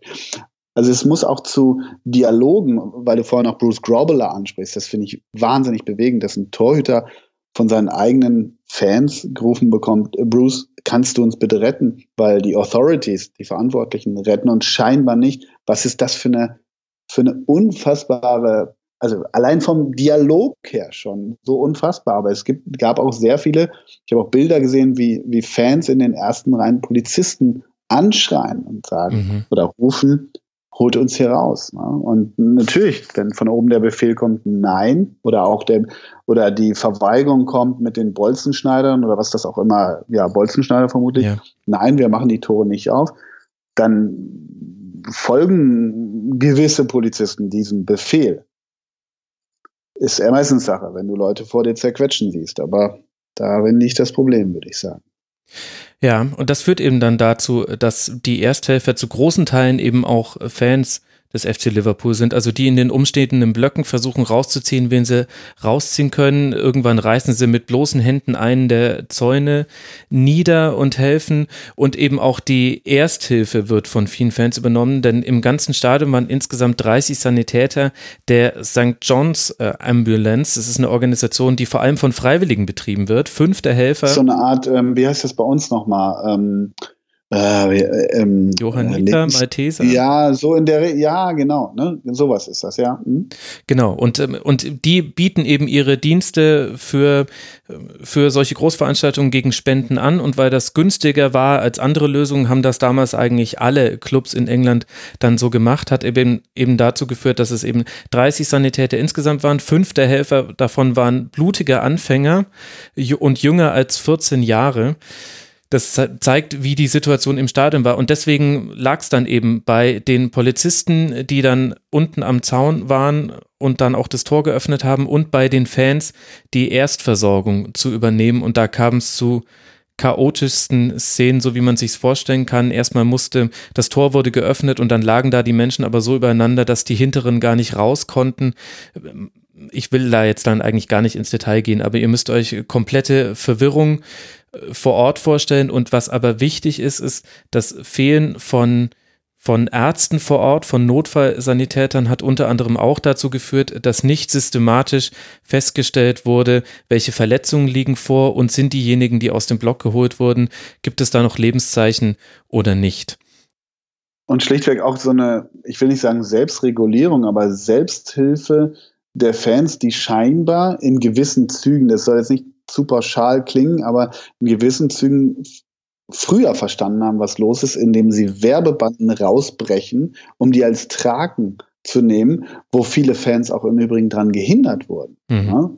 Also, ne, also die Idee ist bei weitem keine schlechte, um allein die Menschen abzutransportieren, aus dem Stadion zu kriegen. Es wurden ja wirklich äh, Menschen auf, auf diesen Werbebanden, in, also letztendlich auf Tragen, durch den Kabinentunnel rausgetragen. Also die sind an den Spielern, die, die standen da ja auch ein bisschen, ja, geht's jetzt noch weiter, die wussten auch nicht Bescheid. Und an denen vorbei, in dem Spielertunnel, haben sie äh, auf Werbebanden ähm, Bewusstlose rausgetragen, wo sie auch erst noch dran gehindert wurden. Also es war immer so eine, also scheinbar immer so eine, so eine, so eine Angst, immer noch von den Authorities, obwohl die Lage so schlimm war, ja. immer noch, Moment, dürfen wir das zulassen? Dürfen die hier mit einer Trage, mit einem halb leblosen Körper oder leblosen Körper überhaupt durch gerade? Hm. Also das, das ist so ein Kontext 89, den ich nicht begreifen kann oder viele wahrscheinlich nicht, aber so, so war es scheinbar, dass immer noch, selbst in dieser großen Not, die Verantwortlichen, die Sicherheit den Eindruck hatte, wir müssen immer noch gucken, dass uns das hier nicht aus dem Ruder läuft. Dabei war es längst aus dem Ruder gelaufen. Mhm. Ja, und äh, führte eben auch äh, dazu, dass es keinerlei äh, Ordnung in dieser Erstversorgung gab. So schwierig das so oder so herzustellen ist, aber zum Beispiel gab es niemanden ganz lange Zeit, der vor Ort war, der eben feststellen konnte, welche der Verletzten müssen jetzt sofort ins Krankenhaus, welche sind schon tot, welche sind nur weniger verletzt und müssen nicht sofort ins Krankenhaus. Also das ist das, was ja Notfallretter vor Ort bei so Massen Unglücken mit als erstes machen müssen, diese Priorisierung vorzunehmen. Und es kam eben, das weiß man jetzt im Nachhinein, auch ganz zu fatalen Fehleinschätzungen. Also es gibt Gerüchte, wobei da muss man bei Hillsborough sehr vorsichtig sein, aber angeblich hätten sogar Leute mit Lederhandschuhen an der Hand Polizisten den Puls geführt. Würde ich jetzt aber mal sagen, in der Paniksituation kann das vielleicht sogar passieren, aber definitiv wurden nicht die richtigen Maßnahmen getroffen, weil alle Fans, die da Verletzungen erlitten hatten, mehr oder weniger die gleichen Symptome, nämlich Atemnot. Und dann wurden die meisten rückwärts auf den Rücken gelegt, auf diese Werbebanden oder aufs Feld. Und das ist das Schlechteste, was du dann machen kannst kannst, in der stabilen Seitenlage hat der Körper viel mehr Möglichkeit, vielleicht doch noch irgendwie Sauerstoff in sich hineinzubekommen. Also man will sich auch da eigentlich gar nicht mit, mit den Details so genau auseinandersetzen, weil es einfach bitter ist da ein, ein komisches Wort für, aber mir fällt jetzt kein anderes zu ein. Aber es, es, es tut einem einfach weh, im Nachhinein zu sehen, selbst zu diesem Zeitpunkt, wo schon so viel Schlimmes passiert ist, hätte aber noch mit einer besseren Organisation vor Ort so vielen geholfen werden können. Also ganz, ganz viel später, im Jahr 2014 war das dann, äh, hat man dann festgestellt, 41 der 96 Toten hätten vermutlich durch eine bessere Erstversorgung noch gerettet werden können. Richtig, richtig. Das wurde 2014 festgestellt, was, was für viele nichts bringt. Einerseits, also für die Toten schon mal gar nicht, aber ich mhm. meine damit eher die Angehörigen. Aber es war diese, diese Nachricht 2014 war für viele ein absoluter später Sieg. Ich versuche das richtige Wort zu finden. Wahrscheinlich gibt es das richtige Wort dafür nicht, aber es war für viele wahnsinnig wichtig, weil ich habe mit Angehörigen gesprochen, die ihre hauptsächlich ja ihre Söhne verloren haben. Es, der mhm. jüngste haben wir vorhin, glaube ich, schon gesagt, war zehn. Es sind ja hauptsächlich junge Männer, grob im Bereich um die 18 bis 25, jetzt um mal so eine, so eine Mitte dort finden mhm. zu wollen, wenn es überhaupt möglich ist. Und davon gibt es natürlich viele Eltern, die bis heute ähm, 30 Jahre danach immer noch damit zu kämpfen ähm, haben. Und einige dieser, ich mit einigen Müttern gesprochen, die haben mir gesagt, unsere Söhne sind eben zweimal gestorben. Also nicht nur einmal rein physisch, mhm. wenn ich es so richtig verstanden habe. Und das Gauser-Englisch ist auch nicht so einfach zu verstehen, aber das, davon, das meine ich jetzt gerade nicht. Einerseits physisch, aber auch ein zweites Mal in dem Bewusstsein, sie wurden allein gelassen. Mhm. Eigentlich sogar ein drittes Mal, als gesagt wurde, fünf Tage später, vier Tage später von der Sun und auch dann Teil, ja, eigentlich auch juristisch, Tod durch Unfall. Also eine Mutter hat wirklich zu mir gesagt, mein Sohn ist dreimal gestorben. Mhm. Und das ist hart. Ich habe die Zahlen äh, sogar vor mir, also 38 äh, Tote waren zwischen 10 und 19 Jahre jung und 40 zwischen 20 und 29 Jahren. Das heißt, 78 der 96 fallen eben in dieses Alter von 10 bis 29 Jahren. Mhm. Das ist die Zahl zu dem, was du geschildert hast. Es äh, passiert jetzt äh, noch äh, ganz viel. Ähm, die Turnhalle am Stadion wird zu einer improvisierten Leichenhalle umfunktioniert. Ähm, die meisten Entscheidungen werden jetzt von erfahreneren Polizisten vor Ort getroffen, nicht von Duckenfield selbst. Es gibt dann in dieser Turnhalle einen Bereich für die Toten und einen ähm, für die Verletzten, aber die Unterscheidung nahm damals noch kein Arzt vor, der kam nämlich erst irgendwie um Viertel vor vier an und hat dann innerhalb von 25 Minuten bei 20 Personen den Tod festgestellt. Und am Ende kamen von den 96, die starben, nur 14 ins Krankenhaus und nur zwei von ihnen waren bei der Ankunft noch leben. Alle anderen waren dead on arrival. Und vor allem ein Fall warf dann sehr viel später Fragen auf, nämlich der von Eddie Spirit.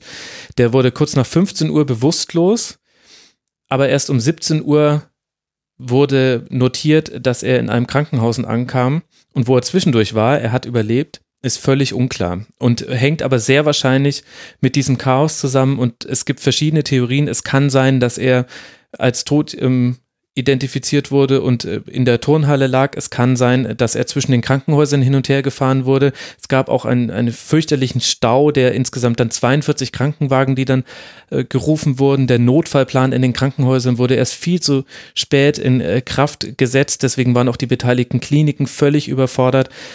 Also dieses Schicksal zeigt, bebildert nochmal das, was ich beschrieben habe. Viele hätten mit einer besseren Erstversorgung noch gerettet werden können und auch deshalb ist die Zahl der Toten so hoch, weil das völlig chaotische Zustände waren.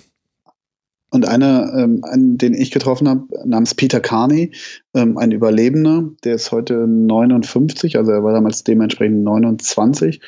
Der war 40 Minuten im Koma, also weil du gerade jemanden ansprichst, der bei dem mhm. scheinbar auch nicht so der, also es gibt einfach auch viele dort, die der Überlebenden, die gar nicht wissen, was mit ihnen war, ja. wie sie gerettet wurden. Teilweise wurden sie, man kann sich das, also er hat mir das so erklärt, dass man sich das wie heute auch so, äh, wie sagt man, auf den Konzerten, auf den Festivals, wenn Leute so über die, über die Arme, über die Hände getragen werden. Mhm. Ähm, so vermutet er bis heute, wurde er nach hinten gereicht und er hat nur noch so, so schemenhaft was vor sich, wie wie, ähm, wie, wie er das spürt, dass er so über die Menge gehoben wird, nach hinten. So. Er weiß nicht, wer das getan hat. Er weiß, natürlich ist es auch eine, eine Menge an Menschen, die ihn gerettet haben. Aber er sagt natürlich, gerne würde er wissen, wer das, ja, ich sag mal jetzt mal, hauptsächlich äh, mit, mitgetragen hat, im wahrsten Sinne des Wortes. Aber davon gibt es ganz viele, denen einfach, ja, logischerweise durch komatöses äh, Dasein ähm, Zeit fehlt. Mhm.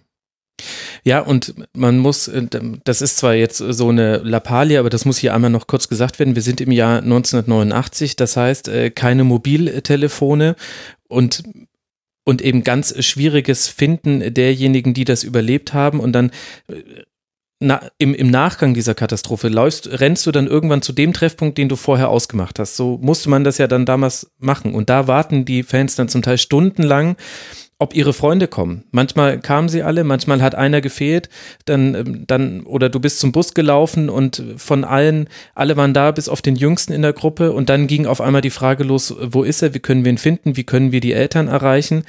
Die Notfallnummern, die dann übers Fernsehen eingeblendet wurden, waren völlig überlastet. Deswegen konnten die, die Angehörigen aus Liverpool, die wussten, dass jemand aus ihrem Umfeld vor Ort im Stadion ist, die haben nichts erfahren. Es gab keine ordentlich geführten Listen der Toten, was zu ganz fürchterlichen Identifizierungsmaßnahmen in dieser Turnhalle geführt hat. Also das war dann so die Tragödie nach der Tragödie. Nicht nur die Kommunikation darüber, da können wir, finde ich, gleich noch äh, kurz drüber sprechen, sondern dann auch der Umgang mit denjenigen, die vor Ort Angst hatten, jemanden verloren zu haben und denjenigen dann, die dann aus Liverpool irgendwann rübergefahren sind, weil sie keinerlei Kontakt zu irgendwelchen Institutionen bekommen haben. Und da sind dann nochmal fürchterliche Geschichten passiert, unter anderem in dieser Turnhalle, wo dann in einem Bereich die Toten lagen, in einem Bereich haben die Polizisten äh, gegessen, alles nur abgetrennt durch herunterhängende Tücher in so einer großen Turnhalle. Und im letzten Bereich der Halle war dann der Bereich, wo du verhört wurdest tatsächlich, wenn du einen Familienangehörigen identifizieren konntest anhand erst von sehr schlecht ausgeleuchteten Polaroid-Bildern, die sich, die dann alle aufgehängt wurden, die musste man sich dann angucken und äh, hat dann eventuell jemanden identifizieren können. Und dann war es eben nicht so, dass, äh, dass du Abschied nehmen konntest, äh, sondern direkt nach der Identifizierung wurde der Leichnam wieder ähm, weg gebracht und dann wurden die Fans verhört und, und da kommen wir jetzt nämlich dann zum Bereich der Kommunikation. Diese Verhöre, die dann irgendwann zwischen 9 Uhr und bis zum Mittag am nächsten Sonntag stattgefunden haben in der Turnhalle, die liefen alle unter einem Grundthema, nämlich ähm, könnte es nicht gewesen sein, dass der Verstorbene oder die Verstorbene betrunken gewesen sei. Also wie viel, wie viel hat sie denn normalerweise getrunken? Ähm, war er noch vorher in einem Pub? Haben sie ihn gesehen mit Alkohol? Also es wurde hier nicht die Identifizierung dann letztlich erfragt, das, was die Angehörigen erwartet haben, sondern da begann dann schon, dass die Polizei versucht hat, eine, eine Geschichte zu bilden, ein Narrativ zu entwickeln, das diese Tragödie erklärt und auch von der Verantwortlichkeit der Polizei ablenkt. Ja, und ein Narrativ schlichtweg, was in die Zeit passte. Wenn man mal ganz zynisch ist, haben sie es so unclever nicht gemacht, um direkt von ihren eigenen Verfehlungen, die ja sehr viel später äh, eingeräumt, fast bewiesen wurden, ähm, haben sie die Zeit genutzt, haben sie die Medien benutzt oder auch umgekehrt, um zur Sun-Schlagzeile zu kommen. Margaret Thatcher war Fußball an sich ein Dorn im Auge. Ja. Ne? Die Folgen kennen wir, keine, keine Stehplätze mehr. Kann man lange diskutieren, ob das der richtige oder falsche Entscheid an sich war. Aber sie hat es bereits vorgehabt. So. Heißt, ganz überspitzt formuliert, ich mag den Satz kaum aussprechen, kam für manche Hillsborough nicht zum falschen Zeitpunkt, um gewisse Dinge umzusetzen. Ja, da würde ich auch voll zustimmen. Das verdeutlicht vielleicht auch noch eine Maßnahme, die auch die auch zeigt, wie wenig Skrupel man da hatte von Seiten der Behörden. Der zuständige Gerichtsmediziner, Dr. Stephen Popper heißt der, der hat dann entschieden, als er, als dann ab halb zehn Uhr abends die Identifizierung der Toten begann, von jedem toten Blut für einen Alkoholtest abzunehmen, auch von dem zehnjährigen Jungen zum Beispiel, was völlig unüblich ist, auch nicht, ähm, äh, also moralisch höchst verwerflich und ich glaube auch nicht unbedingt äh, legal. Nicht ja. Mhm. Also, und Na, das zeigt ja schon. Natürlich find, ja, und natürlich, also Samstagnachmittag, FA Cup Halbfinale, Liverpool gegen, gegen Nottingham Forest, 1989. Wer geht da? Vielleicht ein Zehnjähriger nicht und das fände ich auch noch gerade gut oder normal in Anführungszeichen. wer geht da vorher nicht in den Pub und trinkt drei Pints? Also das ist es doch auch. Ne, ne, also äh, sie, sie haben es versucht, sie ist mal so ein doofes Wort, aber gewisse Gruppierungen oder Institutionen haben versucht, das sehr stark einzubetten, um von sich selber abzulenken. Ganz einfach. Mhm, genau, und auch ein bestehendes Narrativ zu bilden. Es kam dann übrigens später raus, dass ein Sechstel der 96 Fans Alkohol im Blut hatte. Ähm, das wurde dann auch, also der Verteidiger der, der Angehörigen äh, dachte, das wäre ein Argument pro Fans, aber tatsächlich haben es die Medien dann eher in die andere Richtung gedreht und gesagt, äh, wir haben es euch doch die ganze Zeit schon gesagt. Und wie sich das alles entwickelt hat, auch diese Sun-Schlagzeile, da ist jetzt eben auch nochmal dieser Duckenfield wichtig, der eben die polizeiliche Arbeit vor Ort äh, geleitet hat, denn der hat schon eine Viertelstunde nach Anpfiff, also um 15.15 Uhr, hat er zwei Vertretern von der FA gesagt, es habe einen Platzsturm gegeben und so kam diese Meldung an die Medien. Das dachten dann auch deshalb unter anderem nicht nur die Polizisten vor Ort und haben sich falsch verhalten im Stadion, sondern auch viele im Stadion. Erst um 16 Uhr gab es dann, glaube ich, eine, eine Ansprache von Kenny Dalglish, äh, in der er es aufgeklärt hat, in dem es dann auch ähm, Bekundungen von Nottingham Forest Seite gab, die die Liverpool-Fans unterstützt haben. Aber fast bis zu diesem Zeitpunkt gab es auch noch immer noch einige im Stadion, obwohl man auf dem Platz sehen konnte, dass da Menschen wiederbelebt werden, die das falsch gedeutet haben, die das gedeutet haben in eine Richtung, das geschieht euch selber recht, wenn ihr den Platz stürmen wollt oder wie auch immer, aber so ungefähr in diese Richtung. Und das ist auch die Basis, glaube ich, dafür, dass diese Umstände so verdreht werden konnten und es dann eben zu dieser Sun-Schlagzeile kommt, wenn du mich fragst. Ja, das stimmt, das stimmt. Und was du sagst, diese, diese Erwartung des Plattsturms oder die, die Interpretation des Plattsturms äh, belegt sich darin auch, dass Nottingham Forest-Fans, einige zumindest, auch auf den Platz gingen, weil sie dachten, und das ist dann auch wieder die Zeit, jetzt geht's ab, jetzt müssen wir auch auf den Platz. Also nicht viele, aber einige Nottingham Forest-Fans dachten, okay, jetzt wollen die auf uns zu. Also auch das zeigt das auf so, einem, auf so einer anderen Ebene, dass damals ein Platzsturm scheinbar Usus war. Und wenn es dann einer war, dann müssen wir auch drauf. Also die gegnerische äh, hm. Fanschar, wenn man so will. Das bringt uns dann eben zu der Sun. Wir haben es schon angesprochen. Die kam dann raus mit der Schlagzeile und man muss dazu sagen, das ist Englands größte Boulevardzeitung von Rupert Murdoch, also im Besitz von Rupert Murdoch. Die Schlagzeile war The Truth und darunter dann drei Bullet Points. Ich übersetze sie mal gleich. Einige Fans haben von den Toten gestohlen. Einige Fans haben auf die Brave, also auf die ähm, heldenhaften Polizisten uriniert. Einige Fans hätten Polizisten geschlagen, während die den Kiss of Life geben wollten, also Mund-zu-Mund-Beatmung vollzogen hätten. Das war die Überschrift der Sun, die auch nicht zufällig entstanden ist. Das habe ich, fand ich ganz interessant. Im Nachhinein haben das dann Mitarbeiter von der Sun berichtet, dass der zuständige Re Redakteur Calvin McKenzie eine halbe Stunde lang über der Überschrift gebrütet habe und dann aus You Scum, also ihr Abschaum, The Truth gemacht hätte. Und damit war das Narrativ gesetzt, eben auch mit diesem Anspruch, so war es und nicht anders. Also auf die Idee, ich finde find es so, in dem Artikel oder in diesen Unterüberschriften, also The Truth steht ja oben, und ähm, dann äh, haben die, ich kriege sie jetzt nicht englisch genau hin, aber behinderten die Arbeit, also Fans behinderten die Arbeit der Brave Cops, also der mhm. mutigen Polizisten. Das ist auch so allein schon von der, von der Wortwahl so sehr klar, was da gewollt, gewollt war. Und dann diese, diese wie man sich ausdenken kann, und das ist ja Fakt, dass es ausgedacht ist, zu sagen, es hätten welche auf die, auf die, ähm, auf die Brave Cops uriniert. So, das steht da ja. Mhm. Und das haben halt die Menschen, mit denen ich gesprochen habe, also ferner der Entrüstung an sich, ist das ja nahezu grotesk. Sowas, gut, wir sind auch im Bereich der Boulevardmedien. Wir haben auch ein Blatt in Deutschland, welches sich auch hier und da Dinge erlaubt, wo man nur Kopfschütteln dastehen kann. Aber das ist in so einer Situation, wo 96 Menschen umgekommen sind, ähm, ist schon schon heavy und daraus resultiert ja ähm, der seit 30 Jahren sehr stark bestehende Boykott der Sun in Liverpool. Ich habe immer so ein bisschen gedacht, auch das sei eine, wie soll ich sagen, nicht urbane, ja, vielleicht doch urbane Legende, eine Mythologisierung, eine, eine Rebellion, die nach außen getragen wird in, in Reiseführern und irgendwelchen äh, Fußballkulturmagazinen und in so geilen Podcasts wie diesem besprochen wird. Nee, ähm, es ist wirklich da. Es ist wirklich da. Ich habe ich hab ganz, ganz viele nicht nur mitten äh, in der, im City Center, sondern ja gut, Anfield ist eh klar, also wo das Stadion ist.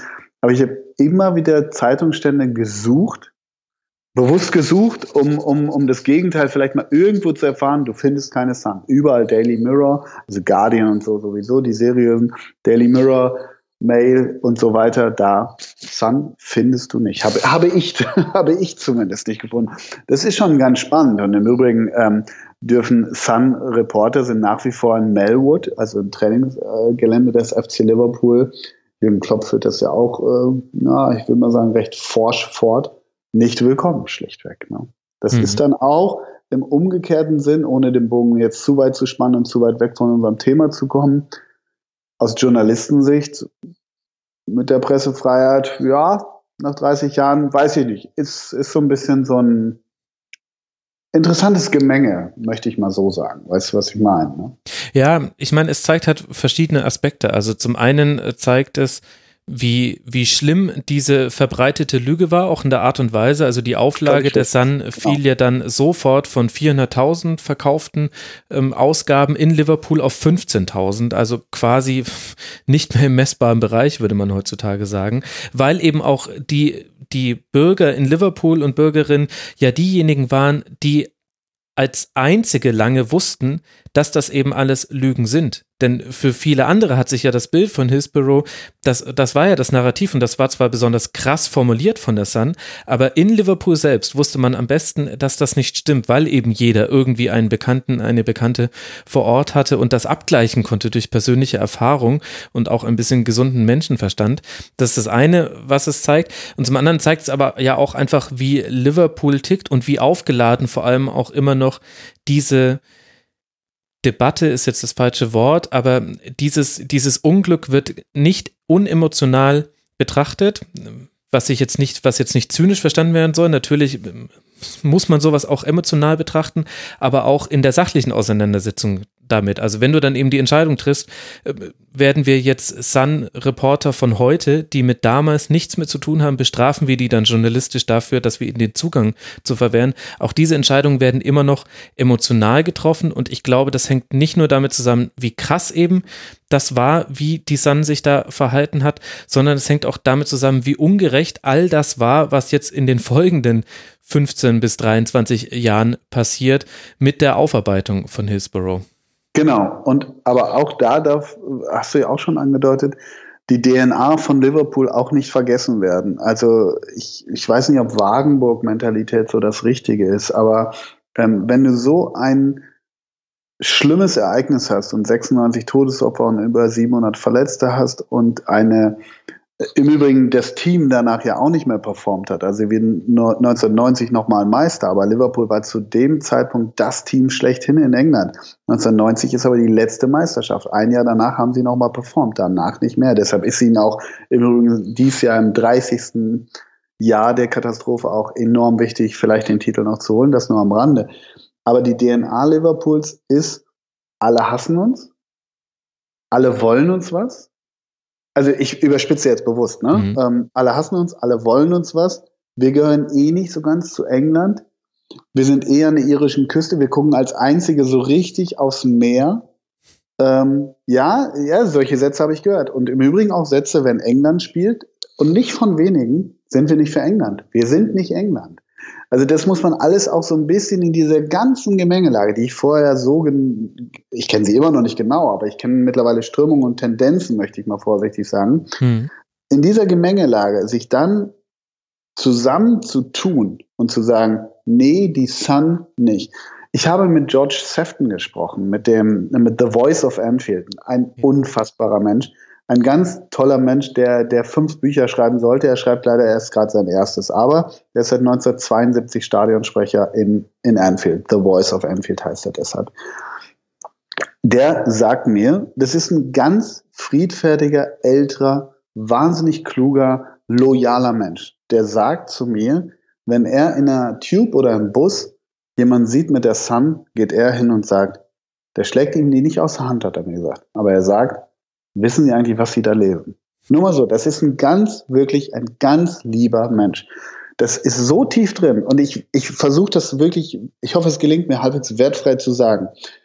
Aber es ist auch eine, eine in sich getragene Stärke und, und eben in dem, dementsprechend Ablehnung dieser Zeitung, die so lange schon da ist, die ich, die ich, ich sag mal mindestens überraschend, na, überraschend ist vielleicht das falsche Wort, aber schon extrem finde, so möchte ich es mal vorsichtig mhm. Also es ist ein eigener Schlag Mensch, der da in dieser Region wohnt. Also Liverpool war immer eine der wichtigsten Hafenstädte fürs äh, gesamte Commonwealth. Auch deswegen war Liverpool immer ein bisschen internationaler als ganz viele andere englische Städte. Man hatte eben immer schon mit Immigration zu tun. Gerade viele Iren, hast du ja vorhin auch schon mal kurz erwähnt, leben in Liverpool. Und gleichzeitig war es aber auch so, es ist eine Arbeiterstadt. Also in dem Sinne, dass äh, durch den Hafen zwar große Reichtümer erwirtschaftet wurden, aber die sind in die Hände von einigen wenigen gefallen. Also es gab einige wenige sehr reiche Liverpooler und heute hat sich das Ganze sowieso noch mal ein bisschen gedreht. Aber auch zur damaligen Zeit war es so, es gab eine breite Arbeiterschicht, die nicht nur arm war, sondern dann eben auch sehr unter den Reformen unter Margaret Thatcher gelitten hat. Und das ist so ein bisschen das Milieu, in dem sich die Liverpooler bewegen. Wobei mich da jetzt mal interessieren würde, wie dein Eindruck jetzt vom heutigen Liverpool war, ob das noch da dazu passt. Ich kenne das damalige natürlich nicht, aber ich kenne es durch, durch, durch Recherchen und durch, durch Bilder von damals natürlich. Also ich will es mal so sagen, um Anfield herum, ähm, was jetzt nicht Liverpool City Center ist, da denkst du schon, scheiße ist das abgeranzt hier. Ich mag das im Übrigen sehr. Ich mag unverputzte, backsteinartige, viktorianische, fast schon verfallene Häuser. Also da denkst du, alter Schwede, das ist aber krass. Und wenn du dann den Bus ankommen siehst mit Navigators, die für 60 Millionen oder ach, Bobby Firmino, du weißt, was ich sagen will, diese, diese Amplitude, die jetzt ein bisschen boulevardesk daherkommt, dann ist das schon irgendwie interessant. Also Anfield ist wirklich ein wahnsinnig romantisches Drecksloch, finde ich. Also die, das Viertel. Ich, ich bin da sehr gerne. Ähm, meine ich ernst. Äh, also die Merseyside selber am Fluss unten, ähm, da haben sie unheimlich viel Geld reingebuttert. Letztendlich die Stadt sind auch die Beatles. Ne? Also damit ja. wird natürlich auch, mhm. ähm, ne? also der Airport heißt natürlich John Lennon Airport und so weiter. Was ich sagen will ist, an der Merseyside, deshalb komme ich drauf, gibt's für mich viel zu viele Fab 4 Museen, Fab 4 dies und dies. Da wird natürlich die Tourismuskeule geschwungen. Äh, das kenne ich aus Hamburg äh, nicht anders, du aus München genauso. Und so, so sind solche Städte heutzutage oder schon lange. Da haben sie in Liverpool auch richtig dran geschraubt, das ist schon so. Aber dennoch, ähm, der Menschenschlag und auch das Stadtbild ist immer noch ein, ein raues. So möchte ich es mal sagen, ja. Mhm. Und eben dieser Kontrast zwischen der Armut und äh, dem Reichtum, den konntest du in Liverpool sehen und den sieht man jetzt heute eben in deiner Schilderung noch, wenn der Liverpooler Mannschaftsbus durch dieses äh, Viertel fährt und damals war es aber noch heftiger. Also Anfang der 80er Jahre äh, waren die Arbeitslosenrate war mit einer der höchsten im ganzen United Kingdom. 17 Prozent waren es im Januar 1982, das war der Höchstwert und so schlimm stand es um die Arbeitslosigkeit in Liverpool nur 50 Jahre davor während der großen Depression. Also das, das holt uns eben wieder zurück in diese 80er Jahre. Bis 1989 hat sich da wieder ein bisschen was getan, aber wir reden eben von mehrheitlich armen Menschen, für die der Fußball dann eben sehr viel auch bedeutet und dieser Verein auch viel bedeutet. Und die sich dann eben ungerecht behandelt sehen, in Folge jetzt eben der Hillsborough-Tragödie. Und damit würde ich gerne mal zu dem kommen, was jetzt dann nach der Tragödie passiert ist. Jetzt mal abgesehen von den Kampagnen, die in den Medien gefahren wurden, gab es ja auch schon sehr früh Untersuchungen, bei denen man hoffen konnte, erwarten konnte eigentlich, dass von politischer, von juristischer Seite aus diese Vorfälle sauber aufgearbeitet würden. Und dem war aber ganz lange nicht so.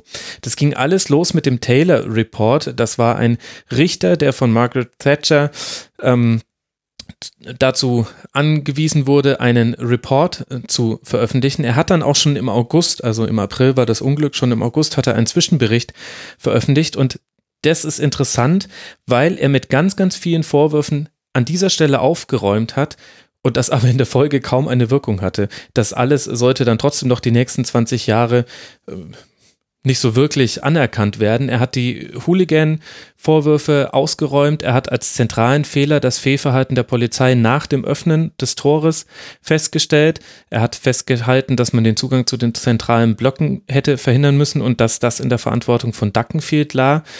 Er stellte außerdem fest, dass die Angst vor Hooliganismus eine wesentliche Rolle bei vielen falschen Entscheidungen der Polizei gespielt hatte. Und außerdem hatte auch Sheffield Wednesday, also eben den Club, der für das Stadion verantwortlich war, wegen der mangelhaften Situation in und um das Stadion herum zur Verantwortung gezogen. Und er hat auch an diesem frühen Punkt schon Alkoholismus und das Betreten des Stadions ohne Ticket, das war so eine weitere Urban Legend, die sich gebildet hat, dass die Liverpooler Fans sich organisiert hätten, erst spät am Stadion zu erscheinen und dann eben ins Stadion ohne Ticket zu stürmen. Den Block zu, genau, zu stürmen, ja. Mhm. Genau, auch das hat er, hat er ausgeräumt. Das Einzige, was im Taylor Report oder eine der wenigen Dinge, die im Taylor Report noch nicht so wirklich äh, gut beleuchtet wurden, war all das, was dann nach der Katastrophe passiert ist. Die Erstretter und alle Institutionen, sowohl die Krankenhäuser als auch die Sanitäter und so weiter, hat er von jeglicher Schuld an den Toten freigesprochen. Da kamen verschiedene Faktoren zusammen, warum er das noch anders äh, gesehen hat. Vielleicht war er da auch an dem einen oder anderen persönlich zu nahe dran. Aber das war der Taylor Report und dann sollte man ja eigentlich glauben, dass damit jetzt dann all diese Lügen, die über Hillsborough kursieren, aufhören, aber nein, im, im Grunde war das, also ich kann das jetzt im Nachhinein auch immer noch nicht verstehen, warum der keinen wirklichen Effekt hatte. Ich auch nicht. Ich auch nicht. Und ich kann auch nicht verstehen, weil wir reden ja über die Jahreszahlen 1990 oder 91, eigentlich schon 90, genau. wo, wo dieser Report kam.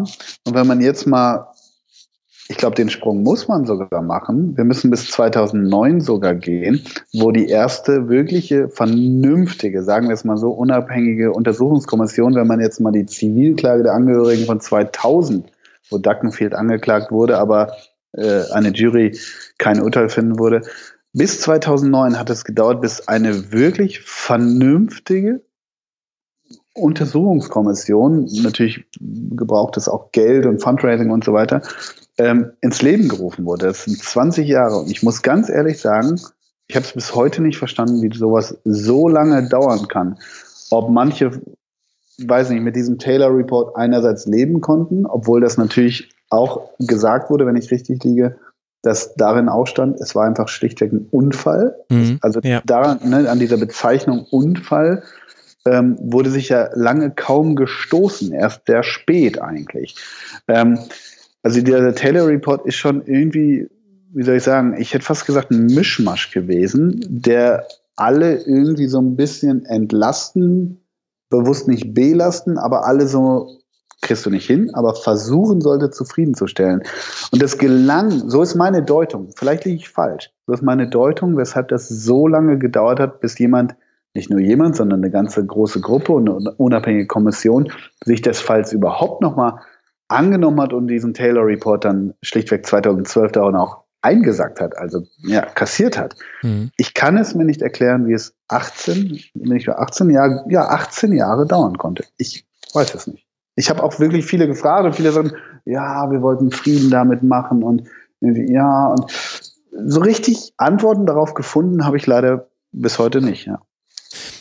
Dann probiere ich es mal, weil ich habe da natürlich auch äh, viel drüber nachgedacht ohne jetzt zu viel vorwegzunehmen, was dann auch äh, später noch alles erst rauskam, aber man, man weiß inzwischen, dass vor allem die Polizei schon ganz früh nach dem Unglück daran gearbeitet hat, wie können wir die Verantwortung von uns ablenken. Und da wurden ganz, ganz viele Maßnahmen getroffen. Unter anderem hat man auch mit einer PR-Agentur da zusammengearbeitet, hat sich schon am Sonntag nach dem Unglück getroffen in einem Café. Das kam dann erst 2016 irgendwann raus aus den ganzen äh, Dokumenten um eben zu schauen, wie kommen wir bestmöglich aus dieser Situation heraus. Und das hat eben dann unter anderem dazu geführt, dass alle beteiligten Polizisten, und das waren insgesamt waren das dann irgendwas zwischen 1700 und 2000, wurden aufgefordert, einen Bericht ihres persönlichen Erlebens von Hillsborough zu verfassen, aber nicht in ihren Notizbüchern, so wie es üblich ist äh, zum damaligen Zeitpunkt bei der Polizei, sondern auf eigenen DIN A4 Blättern. Die wurden dann gesammelt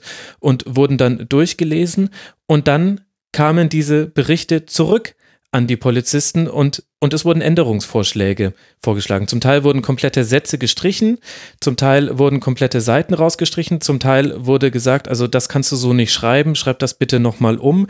Also an diesem frühen Punkt schon hat die Polizei dafür gesorgt, all das, was kritisch zur, zum Verhalten der Polizei vor Ort bewertet hätte werden können, zu ersetzen durch und die Teile hervorzuheben, die eben auf das Fehlverhalten der Fans drängen. Also eben all die Beobachtungen von Fans, die, die Alkohol konsumiert haben, von Fans, die vielleicht kein Ticket hatten. All das wurde hervorgehoben, zum Teil sogar wirklich unterstrichen, sprichwörtlich unterstrichen. Mhm. Und, und Dinge, die, die eben das das Verhalten der Polizei betrafen, vor allem von Polizisten im Stadion, die dann gesagt haben, wir alle wussten gar nicht, was wir tun sollten. Es gab keinen, keinen ähm, Vorgesetzten von uns, äh, der uns etwas hätte sagen können. Wir haben nichts von Duckenfield aus der Box gehört. Er hätte das von da oben alles sehen müssen.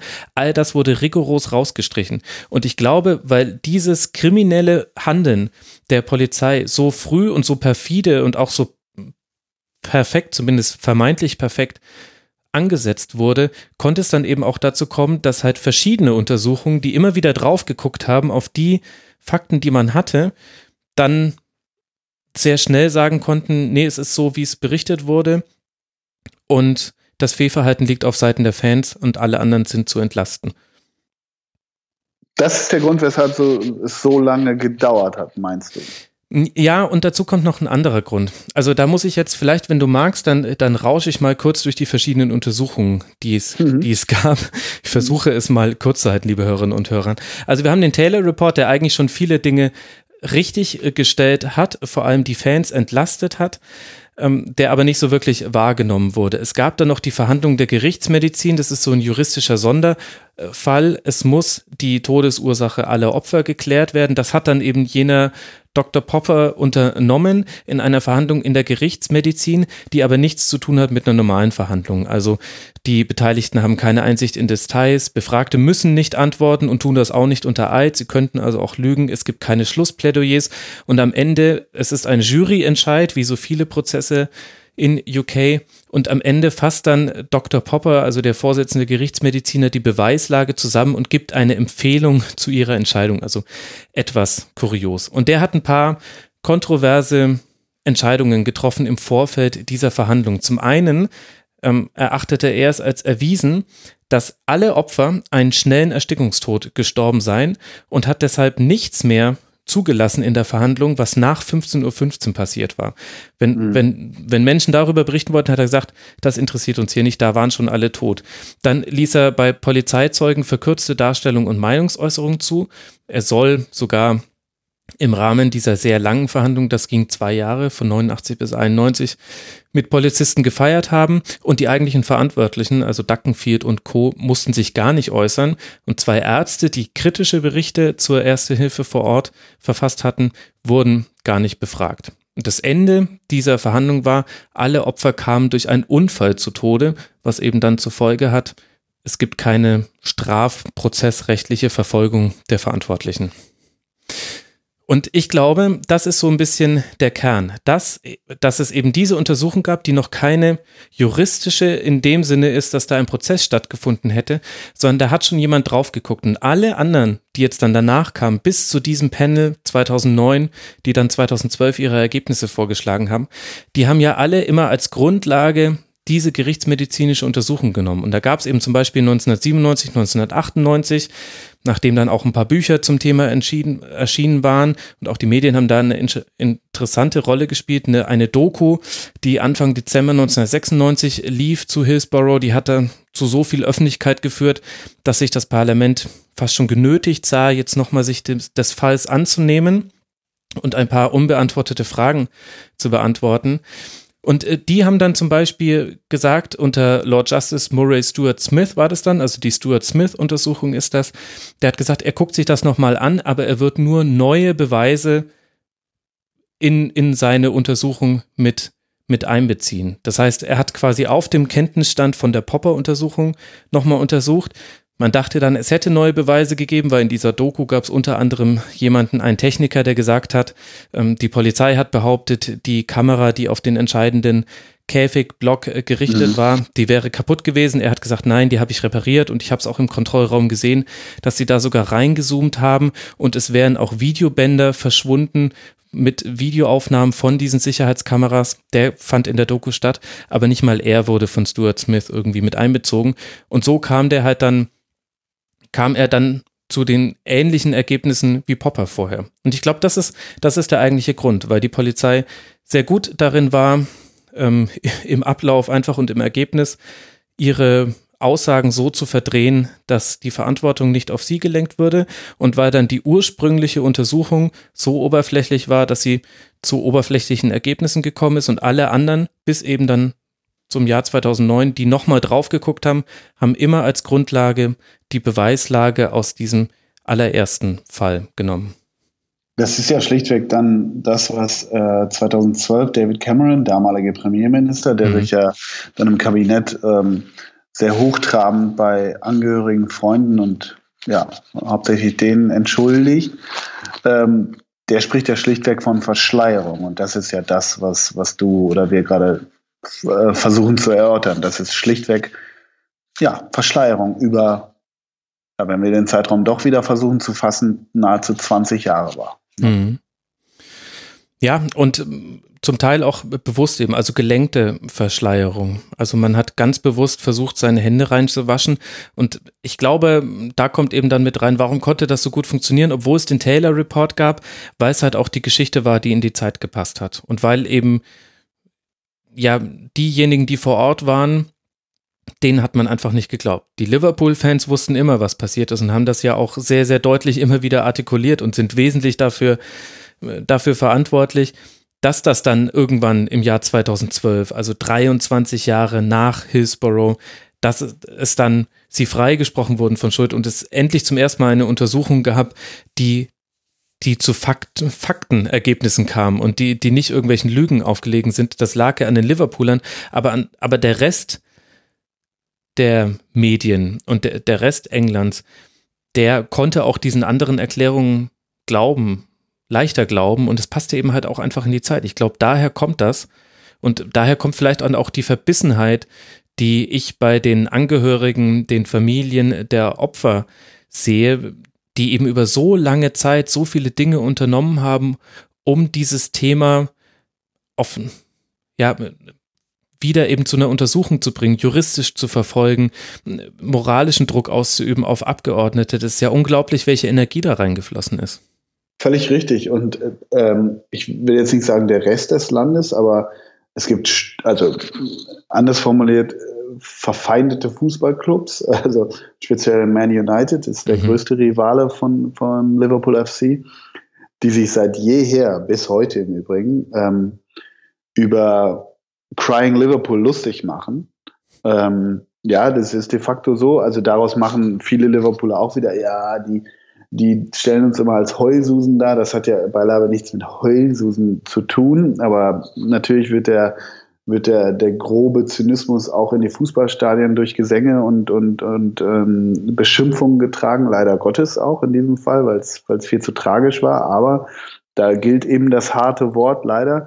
Was ich sagen will, ist, viele Liverpooler sagen eben auch, ja, äh, so, uns wurde eben so lange nicht geglaubt und wir waren angeblich immer die Heulsusen. Und in England darf man ja keine, in Nordengland darf man ja keine Heulsuse im Fußballstadion sein. Und da, daraus wurde sehr viel wurden sehr viele Chants gebastelt und gebaut. Und jetzt im Übrigen am Sonntag spielt Liverpool gegen Chelsea.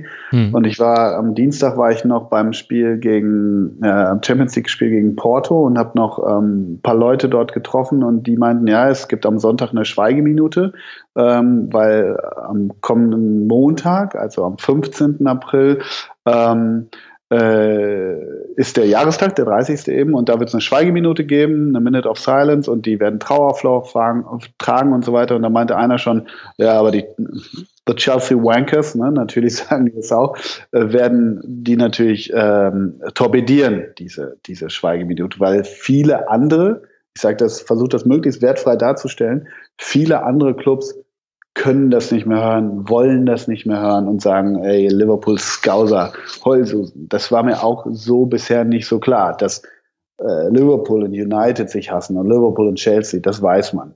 Aber es hängt auch viel mit Hillsborough zusammen, mit dieser Genese, dieser ganzen Search for Justice und, und hey, uns wird nicht recht geben und so weiter. Ja, ja, ihr da oben, ihr Liverpooler. Und viele sagen auch, äh, viele Liverpooler im Übrigen auch, die wollen alle nicht, dass wir dies Jahr Meister werden. Die mhm. wollen es ja. schlicht nicht, weil das für sie hätte das einen hochmoralischen, hochpathetischen, hochemotionalen Wert, in diesem Jahr Meister zu werden. Ähm, das finde ich eine, in diesem Jahr tatsächlich äh, sportlich mehr denn je eine interessante Frage. Ich will jetzt nicht darüber sprechen, ob Man City oder Liverpool Meister wird, aber das finde ich dieses Jahr tatsächlich vor diesem Hintergrund auch spannend, ja. Ja, das haben ja auch die Liverpooler, mit denen ich zu tun hatte, alle gesagt, dass, also dieser Satz fiel, ohne dass ich irgendwie danach gefragt hätte, gefühlt alle fünf Minuten, everybody would hate us if we mhm. would win the championship. Und das ist sehr tief verankert. Und ich fand da einen O-Ton von Raphael Honigstein sehr gut, der in deiner Doku gesagt hat, auch er hätte das ganz lange nicht verstanden, diesen, er hat es, glaube ich, mit dem Wort Kult. Märtyrertum. Genau. Ja. Mhm. Ähm, diesen Mythos, der eben um diese 96 herum aufgebaut wurde, getragen wurde bei Liverpool. Und so ging es mir ehrlich gesagt lange Zeit auch, dass ich dachte, gut, das ist ein, eine Tragödie, die ist vor langer Zeit passiert, aber warum ist das immer noch so virulent und so aktuell rund um Liverpool? Und das kommt aber eben, wenn man sich dann damit beschäftigt, einfach daher, weil, weil niemand ihnen glauben wollte und weil eben im Grunde ganz Liverpool, jeder, der sich mit dem Verein irgendwie identifiziert und vielleicht auch jeder, der in der Stadt lebt, einfach über Jahre hinweg missachtet wurde für für alles Engagement für Hillsborough, ähm, zum Teil verspottet wurde und es eben auch zu dieser Rolle passt, in der sich Scouser eben vielleicht auch sehen. Die sehen sich mhm. eben als Underdog mhm. in ganz England. Genau, es ist, wenn du so willst, auch wieder zynisch, ein perfekter Filmplot, genau. Und, und die, die Leute, mit denen meine Protagonisten, die sagen ja auch, äh, also der eine sagt wirklich, it's, it's like banging your head against the wall for 30 years. Also immer wieder anrennen, immer wieder anrennen. Und sie geben nicht auf, weil die Wunde sie eben so offen klafft, weil du, weil du, wenn du 23 Jahre, also schlichtweg ist ja immer noch kein wirkliches Urteil für die wirklichen Verantwortlichen und den wirklichen Verantwortlichen gefällt. Wobei das auch eine, auch eine schwierige Frage, ob einer wirklich verantwortlich ist, weil mhm. auch immer der Name Dacken fehlt, nicht zu Unrecht fällt, aber war er wirklich und so weiter.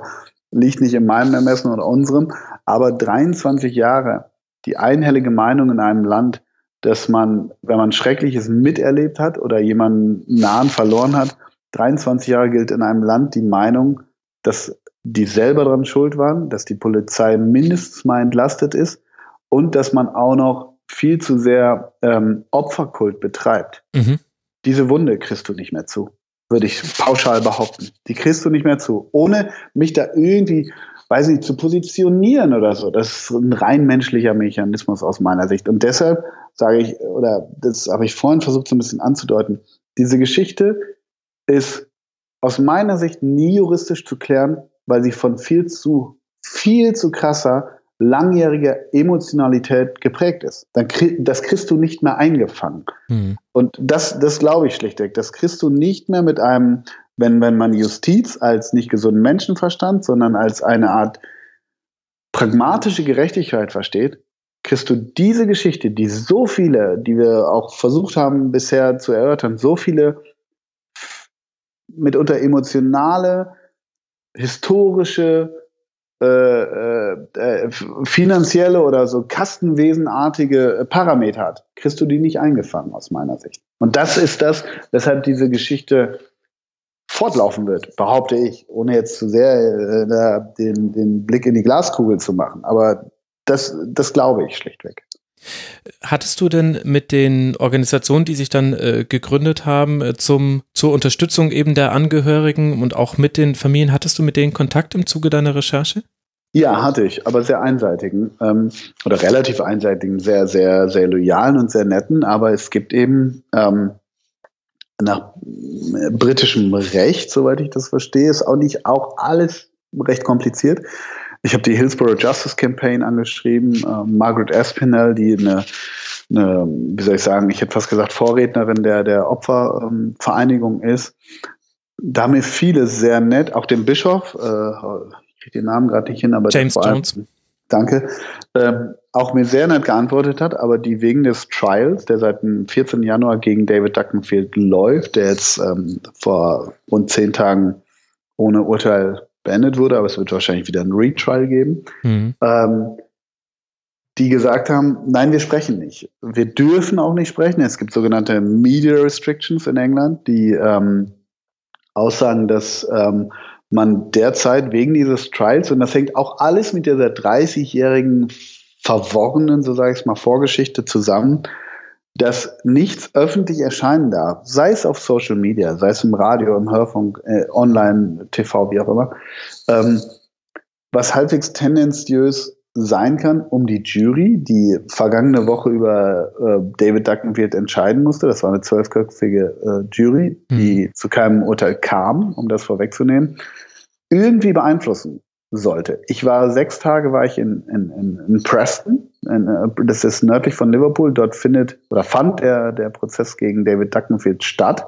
Der ist ja jeden Tag ein- und ausgelaufen und auch diverse Familien und so. Und mit denen habe ich dort auch gesprochen, aber immer off Camera weil die ähm, nicht sprechen sollen, nicht sprechen dürfen. Und ich hing da, blöd gesagt, sechs Tage rum und habe ja, auf ein Urteil gewartet. Das kam dann äh, drei Tage später, als ich abgereist war und im Schnitt saß, aber das nur am Rande.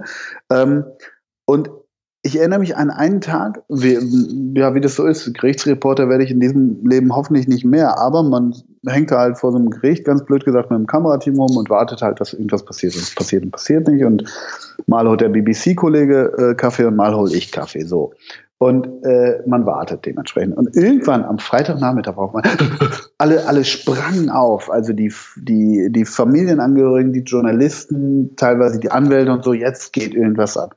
Und dann hat nur Richter, Richter ähm, Duckensch, nee, Duckenshaw, Openshaw, so heißt der, der, der, der diesen, diesen Prozess geleitet hat, hat der Jury gesagt, die sich seit acht Tagen, nee, seit fünf Tagen beriet. Und nach acht Tagen haben sie ähm, entschieden, dass sie kein Urteil fällen können, kein einstimmiges, ähm, hat der Richter gesagt, und das fand ich ganz freaky, dass sie sich nicht beeinflussen, also er hat zur Jury gesprochen, dass sie sich bitte nicht beeinflussen lassen sollen und am Wochenende keine Zeitung lesen sollen, mhm. keine, kein Fernsehen sehen sollen, weil vorausgegangen war ein Tweet einer Angehörigen oder eines Angehörigen, der so sinngemäß gesagt hat, Duckenfield gehört in Bau oder lebenslänglich oder irgendwas.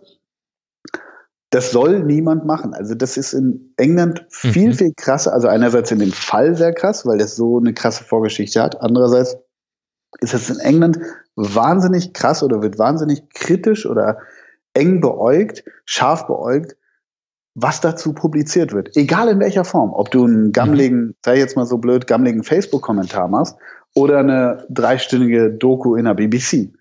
Das soll im Moment nicht gestehen. Das zeigt aus meiner Sicht nur, einerseits englisches Recht, andererseits, also anderes Recht als hier, aber andererseits auch, wie wie, was für ein dünnes Eis diese ganze Thematik mittlerweile nur noch unter sich hat. Das mhm. ist so meine Deutung, Deutung dessen. Aber zurück zu einer Frage, das ist der Grund, weshalb mir jetzt viele also ich finde ja häufig, ähm, wie soll ich sagen, ist es häufig besser, off-Record-Gespräche für Hintergründe zu bekommen, als wirklich vielleicht dann ein wirkliches Interview, mal so, mal so, aber das sei jetzt mal dahingestellt.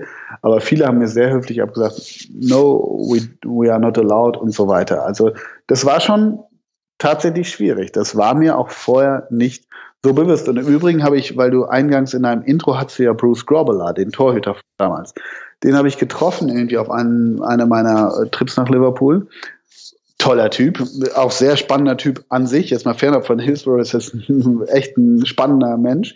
Egal. Äh, und der auch zu mir sagte, ähm, dass der Verein Liverpool, bei dem er ja längst nicht mehr in Lohn und Brot steht, aber den ehemaligen Spielern auch untersagt hat, irgendwas derzeit zu sagen. Ich hatte eine Zusage von John Aldridge, mhm. der mit mir vor der Kamera sprechen wollte, sollte, wollte, konnte oder sagte, ja, können wir machen, kein Problem, der mir dann auch irgendwann absagte, genau wie John Barnes auch. Ich bekam so reihenweise Absagen aufgrund dieser sogenannten Media Restrictions und die der Verein dann noch mittrug. Im Übrigen, äh, am Montag war eigentlich auch wie immer so am St. John's Square, das ist so ein großer Platz in, in Liverpool, wo damals 2012 auch äh, groß Justice angeprangert wurde und, und gesungen wurde und das eben gefeiert wurde, so eine Art Umkehr oder Entlassung der Fans.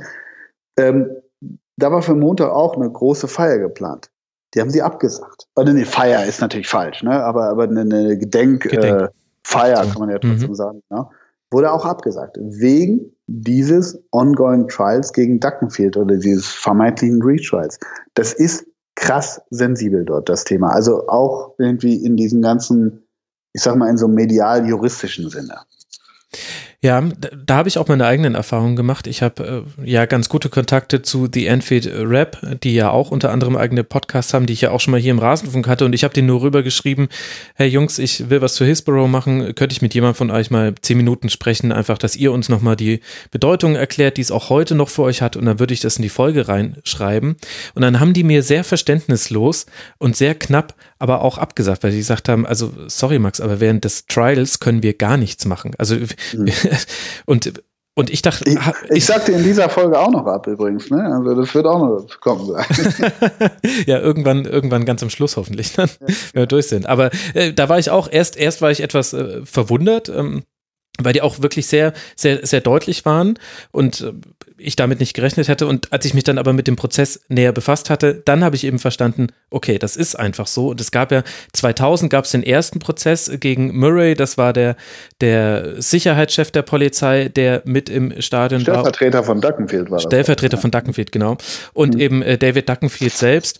Und ähm, da hat es 22-stündige Beratung gab es damals der Jury. Die hat dann Murray als nicht schuldig, er war angeklagt des, der fahrlässigen Tötung beziehungsweise Manslaughter ist dann, glaube ich, Totschlag. Mhm. Und ähm, bei Duckenfield konnten sie sich nicht auf ein Urteil einigen.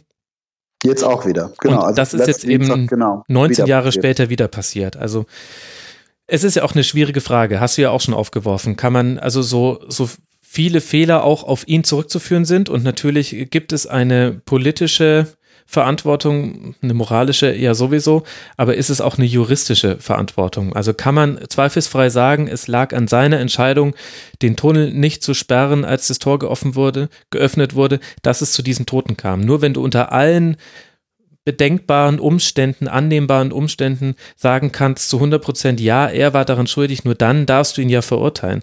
Und da kann ich je länger ich mich damit befasst habe, auch wenn er so ein bisschen der Villain, der Bösewicht in dieser Geschichte ist, du kannst es eigentlich, finde ich, im juristischen Sinne nicht auf eine Person eingrenzen. Das ist ja schlichtweg auch das Hauptargument der Verteidigung in diesem neuen Prozess oder nicht neuen, äh, zweiten Prozess kürzlich gewesen, dass sie eben sagen, der, der kann nicht als Einzelner verantwortlich gemacht werden, genau. Ähm, Willen passt ganz gut. Ich habe den jeden Tag da in Preston beobachtet, wie er rein und raus ging, hat jeden Tag den gleichen Trenchcoat oder so einen Mantel an. Der kann sehr böse gucken, das muss ich schon sagen. Also das, das, mindestens das haut zumindest hin, aber das äh, Spaß beiseite. Ich gebe dir da total recht. Es ist, es ist wahnsinnig schwierig und was du sagst, äh, deine Rückmeldungen auf deine Anfragen bezüglich Hillsborough, ich habe das auch so nicht nur gespürt, aber auch bei, ja, also in Mails, Mails sind so eine, eine Form der Absage, finde ich, also schriftlicher Form. Mhm. Aber bei Bruce Grobbler war auch so ein bisschen, hatte ich so den Eindruck, also klar, erstmal war das Bruce Grobbler, der, der gibt dir die Hand und du hast irgendwie eine Sehenscheidenentzündung, das ist das eine. Aber ähm, das andere war auch so ein bisschen, als wenn man so ein, wie soll ich sagen, so, ein, so einen heiligen Ort betritt. Also indem man so mit Hillsborough reinkommt, also das mhm. Hillsborough thematisiert. Es ist so, ich werde das Gefühl nicht los, dass gewisse Leute so, so, egal ob ich Journalist bin oder Privatperson oder äh, vielleicht auch Jurist sogar, aber die so, die so, die so dir so verstehen geben wollen, also Liverpooler, vielleicht betroffene Spieler, wie ich gerade sagte, oder die irgendwie betroffen sind. Weil im weitesten Fall, äh, weitesten Sinne, die so sagen, du weißt du, wo du auf welches Glatteis, auf mhm. welches moralische, juristische, politische, vielleicht sogar sportliche Glatteis du dich hier begibst. So, so war immer die Rückmeldung, obwohl es immer höflich ist. Ich mag englischen Slang, ich mag englische Umgangsformen und so weiter. Ich kann damit, glaube ich, auch halbwegs umgehen. Es war nicht so im Übrigen mit, mit den, äh, nochmal mit den Protagonisten, mit den Überlebenden, mit denen ich ähm, meinen Film gemacht und dementsprechend gebaut habe. Aber trotzdem war das immer so ein bisschen so, ey, sag mal, weißt du, worüber wir sprechen? Ich werde so dieses, ah, das ist jetzt ein bisschen zynisch, aber ich werde so dieses Gefühl nicht so, so, wo ich so denke, können wir nicht erstmal drüber sprechen? Klar, schlimm. Also, weißt, du, weißt du, so, so. Naja, aber das ist, glaube ich, hm? da, da liegt halt auch ein Misstrauen den Medien, beziehungsweise mhm. eigentlich jedem, der sich mhm. damit befasst, zugrunde, weil die halt einfach so lange erlebt haben, dass egal, was sie gesagt haben, es wurden immer andere Dinge behauptet. Und deswegen trauen sie es, glaube ich, dann auch jemanden, der von noch weiter außen kommt, noch weniger zu, dass alles zu erfassen. Und dieses Gefühl hatte ich auch, äh, und das konnte man auch in manchen, manchen Interviews heraushören, die man dann eben bei anderen Medien finden konnte. Also man findet ja zu Hillsborough sehr viel Dokumentation, auch äh, durch andere Medien. Und das konntest du immer wieder spüren, dieses latente Misstrauen den Journalistinnen und Journalisten gegenüber, die sich mit diesem Thema befassen. Vielleicht auch ein bisschen, weißt du eigentlich, auf welches Glatteis du dich begibst, aber auch so ein bisschen dieses, nicht schon wieder jemand, der jetzt genau. Mist Ja, und, und, da, da hat halt, würde ich jetzt mal behaupten, äh, die Sun mit The Truth eine wahnsinnige Mauer eingerissen, die nie wieder wirklich aufgebaut wurde. Und äh, genau. Also, ne, also es ist nicht so, dass ich da ähm, verständnislos vorstehe und denke, ey, lass uns doch mal eben reden. So meine ich das gar nicht, aber trotzdem auch so ein bisschen in so ja, wie soll ich sagen, Zwischentönen. Also niemand ist verpflichtet, mit mir zu reden, weder on noch off camera. Da, das ist mir alles klar. Aber so ein bisschen auch so, wie soll ich das sagen? Ich hätte fast gesagt, manchmal so eine latente Arroganz in manchen Momenten. Auch das ist zynisch, aber in manchen Momenten habe ich da verspürt so, ey, Alter, wir sprechen über Hillsborough. So, mhm. weißt du, ja, klar, ey, schlimm und alles aber ich will nur reden. Ich, und, ich, und ich weiß nicht, wie soll ich sagen.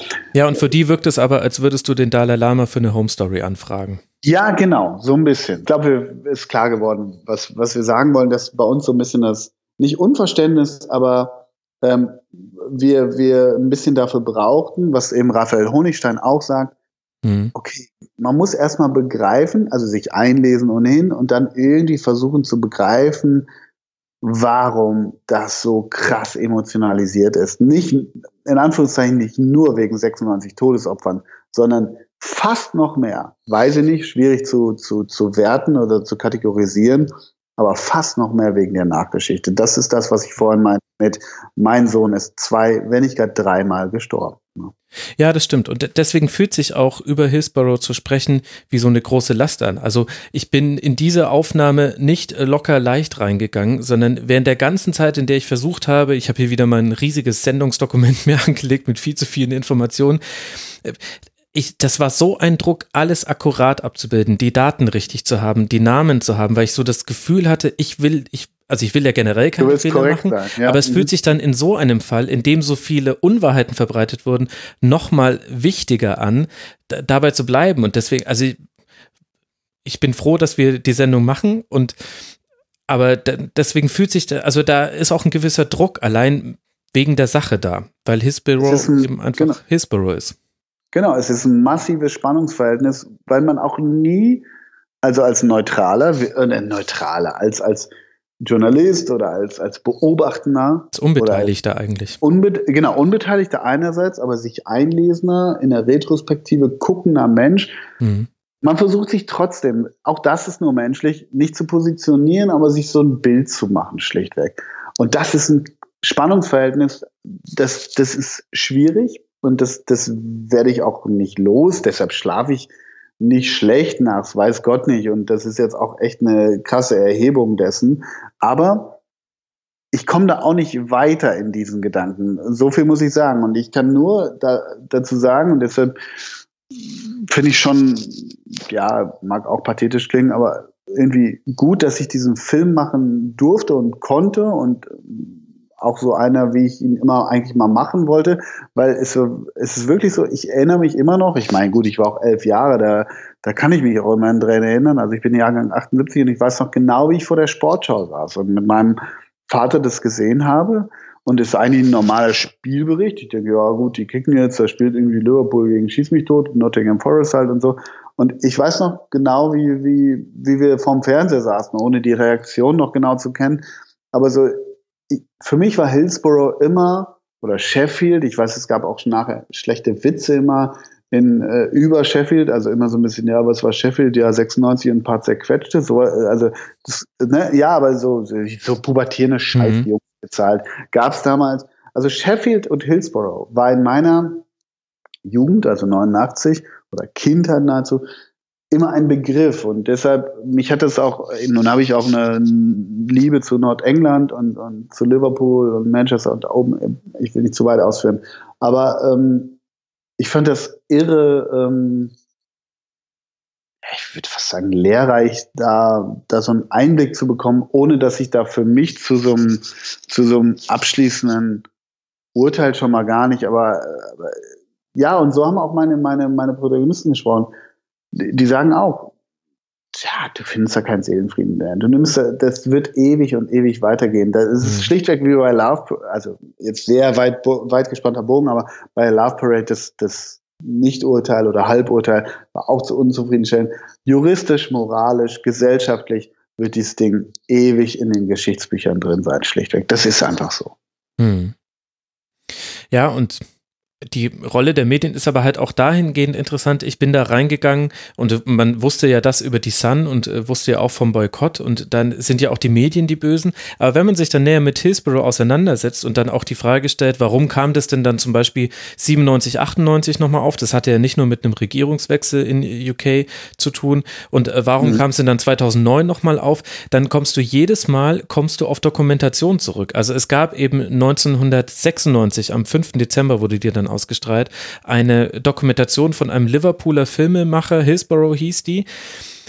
Die war wesentlich dafür verantwortlich, dass dieses Thema, das bis, das dahin bis dahin juristisch eigentlich abgeschlossen war. Es gab diesen gerichtsmedizinischen Prozess, es gab die Revision, da wurde das bestätigt. Sie haben es dann noch äh, privatstrafrechtlich äh, probiert, sind da aber gescheitert, auch an Kosten. Also im Grunde war das gerade so in einem in einer Phase, in der die Angehörigen auch nicht weiterkamen in ihrem Bestreben, dafür Klarheit zu sorgen. Da gab es diese Dokumentation und dann hat das Konkurrenzblatt der Sun, der Mirror, der, der ja auch wusste, die Sun muss in, bei diesem Thema die Füße stillhalten, die haben dann ja fast schon eine Kampagne, würde ich sagen, gefahren rund um diese Dokumentation. Die haben schon Tage vorher angefangen zu erzählen, das wäre die wichtigste Dokumentation, die jemals produziert worden wäre. Also das hättest du dir jetzt für deine sicherlich auch gewünscht. Und, und hat dann die, die Leserinnen und Leser dazu aufgerufen, bei den Abgeordneten anzurufen, hat Fragen formuliert. Und das hat dann dazu geführt, dass tatsächlich dann im Haus der Abgeordneten diese zweite Untersuchung angestoßen wurde. Und auch 2009 war es so, das ist ja dann das 20-jährige, äh, der 20-jährige Tagestag äh, der äh, Jahrestag der Katastrophe.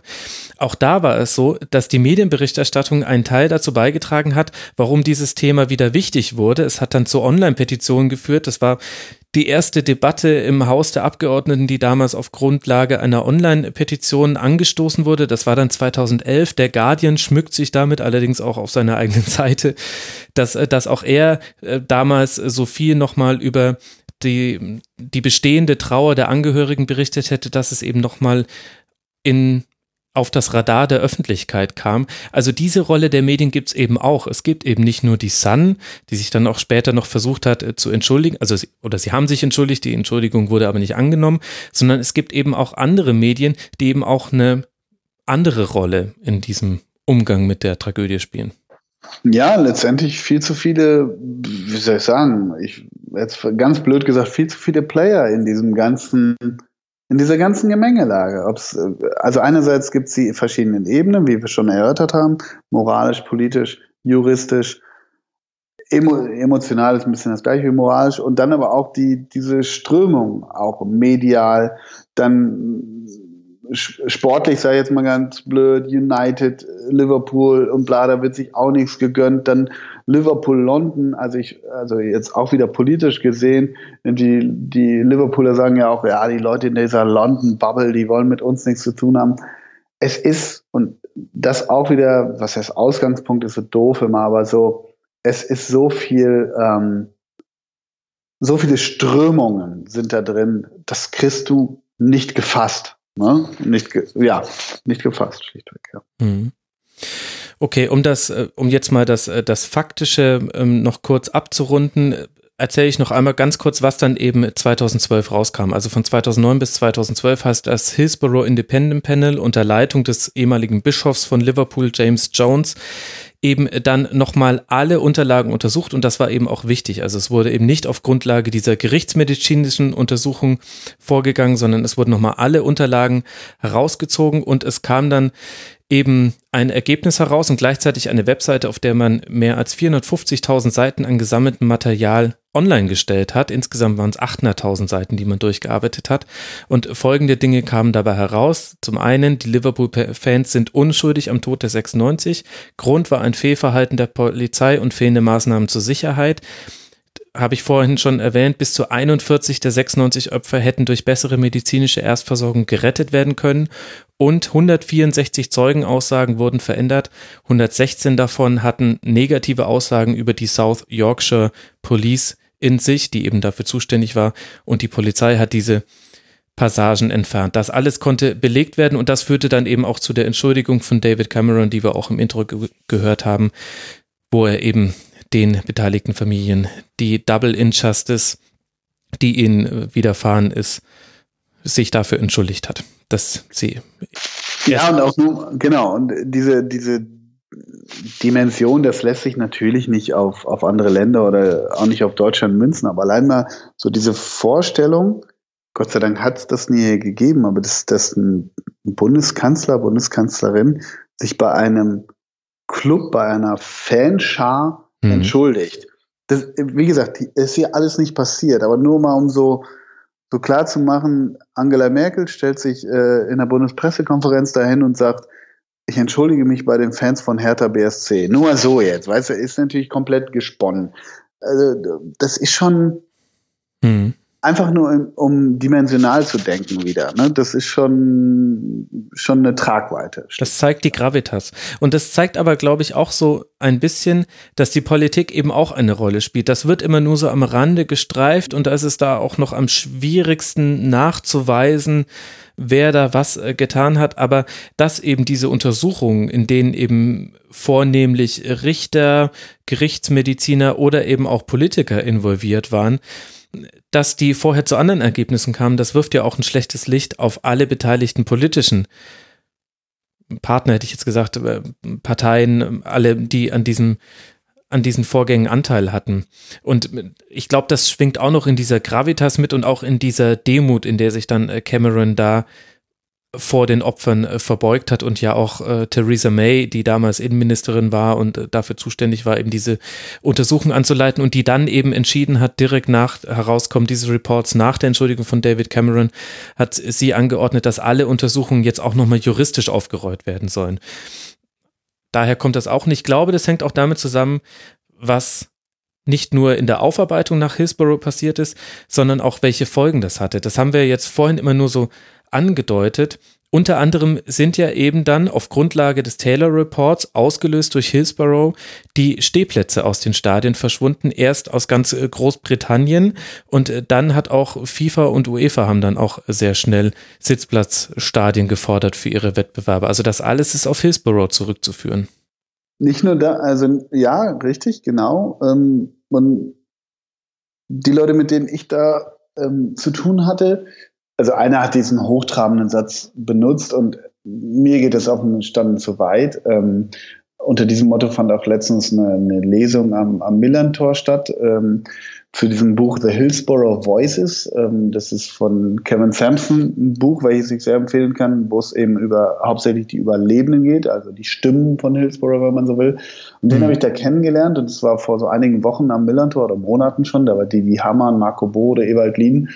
Die haben aus diesem Buch gelesen, nochmal sehr empfehlenswert, aber ähm, dieser, ich meine, dieser Abend, also diese, diese Lesung, äh, wurde so betitelt, der Tag, an dem der Fußball starb. Und äh, das hat auch einer meiner Protagonisten gesagt, that was a day that football really died in, in, in, um, mhm. äh, in England. Und er behauptet, ich finde es eine vage These oder eine steile, ähm, dass Hillsborough dazu geführt hat, was die Premier League heute ist. Das ist natürlich ein sehr weiter Bogen.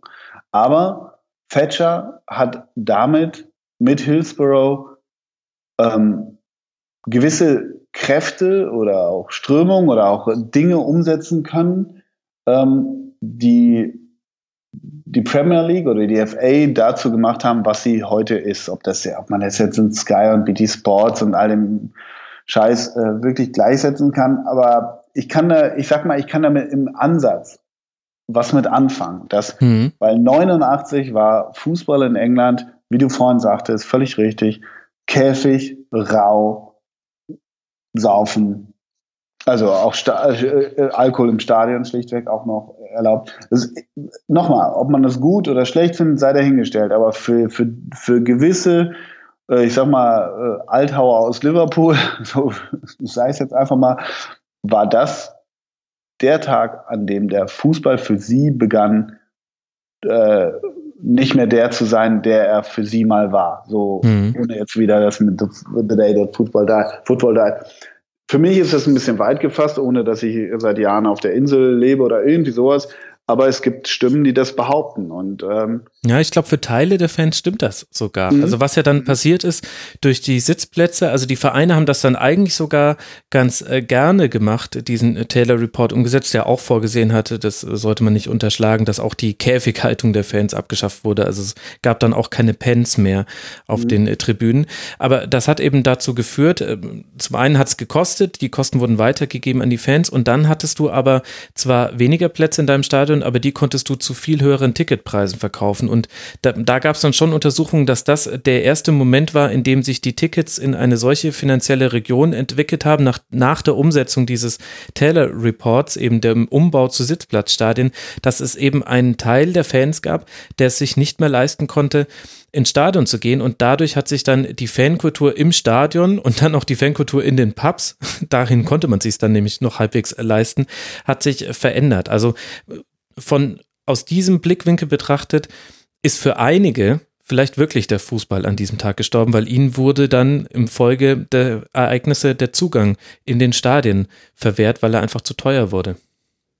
Genau, und, und wenn man so will, wenn man das jetzt weiterspinnt und aus deren Sicht das betrachtet, also jetzt mal auch so aus so einer, ich will jetzt bewusst das Wort Hooligans mal ausklammern, aber so aus so rauer Casual-Sicht von damals, die ja an Hillsborough nicht schuld waren, wurde eigentlich was genutzt, an dem sie, ich hätte fast gesagt, ausnahmsweise nicht schuld waren, klingt jetzt auch wieder finster, aber wurde was genutzt, welches Dinge auf den Weg geschoben haben, welche sie gar nicht wollten. Also, dass man da, jetzt 30 Jahre später ist es sehr weit gefasst, erneut, aber dass man da denkt, fuck, wir waren da gar nicht dran schuld. Aber ihr habt es instrumentalisiert, um es ganz verkürzt darzustellen. Damit kann ich eine Menge anfangen. Das muss ich auch irgendwie, oder ja, doch, damit kann ich was anfangen, ja. Mhm. Und so hat sich eben der Fußball in ganz England verändert. Für Liverpool, also den äh, Club FC Liverpool hat es natürlich auch äh, große Folgen. Neben dem, dass es ein Thema ist, das eben bis heute wichtig ist, kommen auch die beiden Fackeln im Wappen kommen. Mhm in Gedenken an die Opfer von Hillsborough, der Schriftzug You'll Never Walk Alone wurde dann auch erst ergänzt ins Wappen. Also das sind Folgen von Hillsborough, die wir heute noch sehen. Hinten auf dem Trikot, You'll Never Walk genau. Alone. Mhm. Also äh, die, dieser ganze, ähm, dieses Weitertragen des Gedenkens an Hillsborough, jetzt hätte ich fast auch Mythos gesagt, aber das ist dann das, das falsche Wort. Mhm. Und Ich habe das Gefühl, und da wird mich jetzt deine Meinung zu sehr interessieren, weil du im Gegensatz zu mir schon vor Ort warst, dass sich auch das Verhältnis zu Everton dadurch nochmal verändert hat. Man spricht ja jetzt vom Friendly Derby, das hatte früher auch viel damit zu tun, dass eben viele Familien sowohl blaue als auch rote Fans haben. Aber im Nachgang zu Hillsborough waren ja die Everton-Fans äh, vielleicht diejenigen noch im ganzen Land, die am dichtesten an der Seite der Liverpool-Fans standen. Was, was ganz logisch ist, weil die Stadien ich weiß gar nicht, ich glaube, ich habe zwölf Minuten gebraucht. Ich habe es bewusst ge gestoppt vom Goodison Park bis zur Anfield Road. Äh, die sind nicht weit voneinander entfernt natürlich. Das ist das eine. Und ähm, das erste Spiel danach war ja, das erste Ligaspiel danach, wenn ich richtig liege, war ja gegen Everton, wo äh, war das so? Ja, doch. Ne? Also, Moment, das, das Wiederholungsspiel gegen Nottingham Forest war gegen, war im, im Old Trafford, in genau. Manchester. Genau, das war da und da hat mir einer nämlich meiner, meiner, äh, vergiss das, ähm, einer der Überlebenden geschildert, da ist er hin, obwohl er noch komplett traumatisiert von Hillsborough war und er hat er ist auf einen Polizisten losgegangen und hat den am, so am Schlawittchen gepackt und hat ihm, hat ihn angebrüllt, weil er, weil er überhaupt nicht mit dieser Stadionsituation klar war, klar kam. Also bis hin dazu, dass die, dass er auch sagte, dass er damals klar psychologische Beratung gebraucht hätte, aber Männer in England 1989 machten das nicht und so weiter. Mhm. Das fand ich ganz, ganz interessanter Randaspekt. Zurück zu Everton Liverpool. Ähm, ich meine, das war das erste Ligaspiel. Da sind dann sehr symbolträchtig, aber wie ich finde, eine sehr schöne Geste. Ähm, äh, ich meine, zwei Kinder ein, ein Kind eben in Blau und eins in Rot Hand in Hand auf den Platz gelaufen. Ich meine, das war das erste Ligaspiel danach.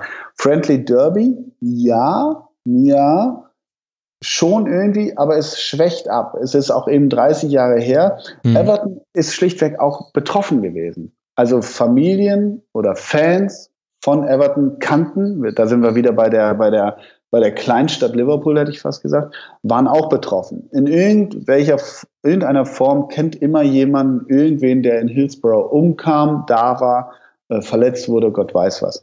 So.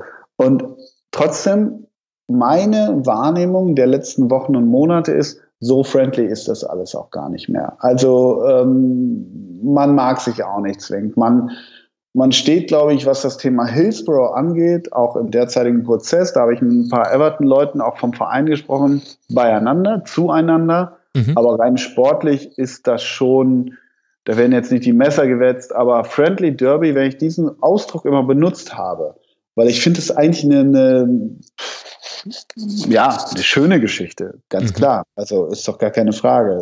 Ein Stadtderby, Hamburg und St. Pauli haben wir vor Ort da kannst du die Hubschrauber am Tag nicht ähm, im Himmel zählen. Und ein Friendly Derby ist ja irgendwie ganz schon. Aber meine Gespräche haben ergeben, das ist so auch nicht mehr. Nein.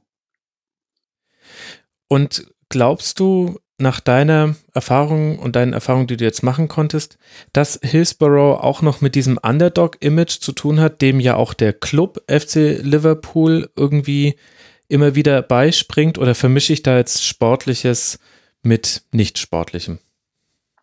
Also ich glaube nicht, dass der FC Liverpool ein großes Underdog-Problem hat. Der Verein selber. Es ist schwierig, den Verein von der Stadt abzukoppeln. Hm. Die Stadt hat ein Underdog-Problem. Die Stadt, also sehr pauschal gesprochen, bitte nicht falsch interpretieren, aber mein Eindruck, meine Wahrnehmung ist, dass die Stadt nicht ein Underdog-Problem hat, aber sich in der Underdog, in der demütigen Rolle, speziell gegenüber London, nicht ganz unwohl fühlt.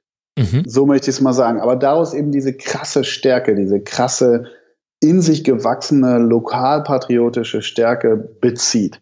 Das ist meine, mein Eindruck, den ich weder belegen noch, noch irgendwas kann. Liverpool FC selber, sind sie immer noch Rekordmeister eigentlich? Glaube Nee, United dürfte die abgelöst haben, glaube ich. United dürfte die lange abgelöst Okay, aber dann sind sie der Zweite, wie auch immer. Aber ist ja ein Club mit wahnsinnigen Erfolgen und großer Historie, also historischen Erfolgen meine ich damit. Ich glaube nicht, dass Liverpool FC ein Problem in der, im Underdog Dasein hat. Natürlich passt ein Trainer wie Jürgen Klopp dazu, der das bei Borussia Dortmund auch nicht ganz schlecht performt hat. Im Übrigen passt Klopp ja deshalb und der wird so, also das, auch das habe ich unterschätzt, ohne dass ich, dass mich das überrascht hat, dass der da gemocht wird. Aber der wird ja nicht gemocht. Ja, der, das ist der Hammer. We are, we are Klopp Believers. So, also, was sagen die über Justin Bieber? Bei Justin Bieber-Fans sind da auch Be Believers oder Be Beavers Be oder. Beliebers, glaube ich, oder? Ja, in so, in so ein Quatsch. Und die heißen alle We are Klopp Believers, sagen sie alle. Die folgen dem blindlings, was irgendwie, ne, ist ja okay so.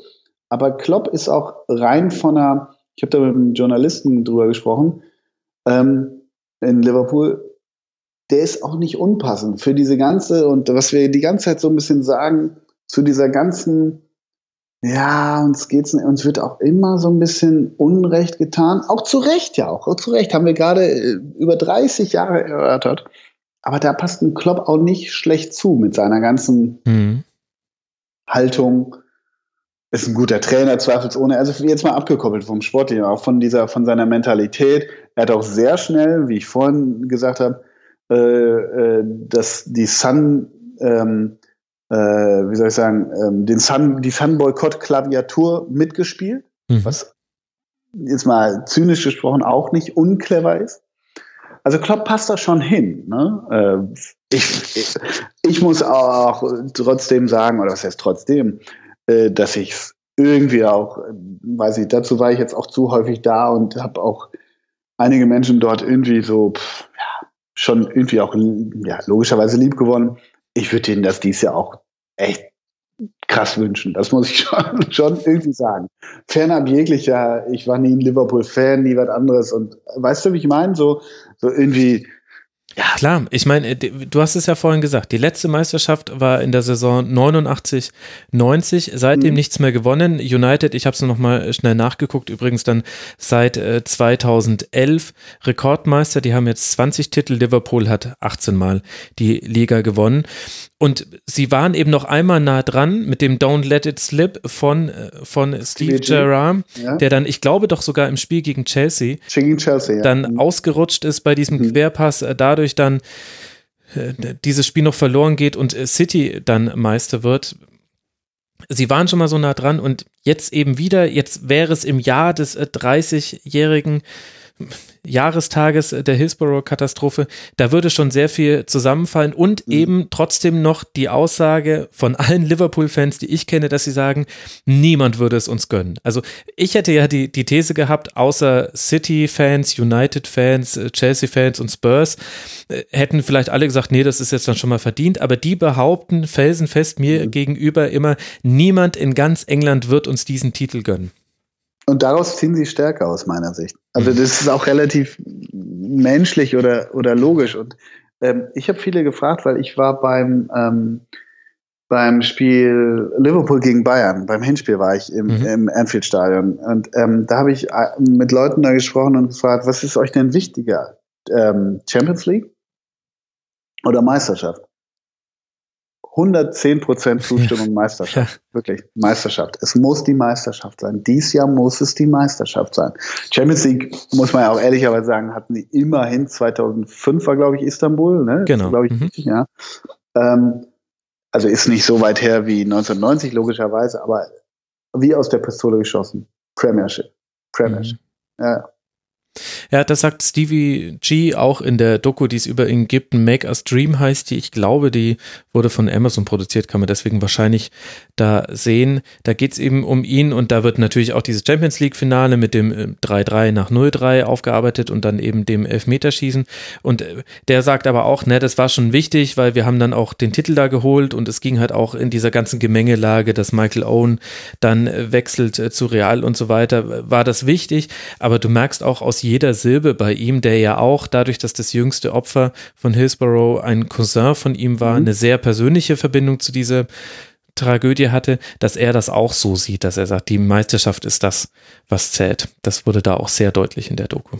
Ja, ja, das ist schon, finde ich auch interessant. Und im Übrigen, äh, das ist jetzt auch nicht we- wenig überraschend, aber daran will natürlich keiner denken, aber alle sagen natürlich, äh, wenn, wenn Kloppo, wenn, wenn wir mal irgendwann keine Klopp-Believer mehr sind, dann muss natürlich Stevie G kommen, der bei den Rangers äh, im Moment ist. Also das ist die logische Folge dann. Wobei es ja nicht wahnsinnig erfolgreich für ihn läuft. Nee, aber das, überhaupt das nicht, geht überhaupt jetzt dann in einen tagesaktuellen Ja, Part drüber. genau. Also am Sonntagabend um 23.35 Uhr im NDR und danach hoffentlich ja in der Mediathek, richtig? Ja, habe ich heute klären können, in der Mediathek.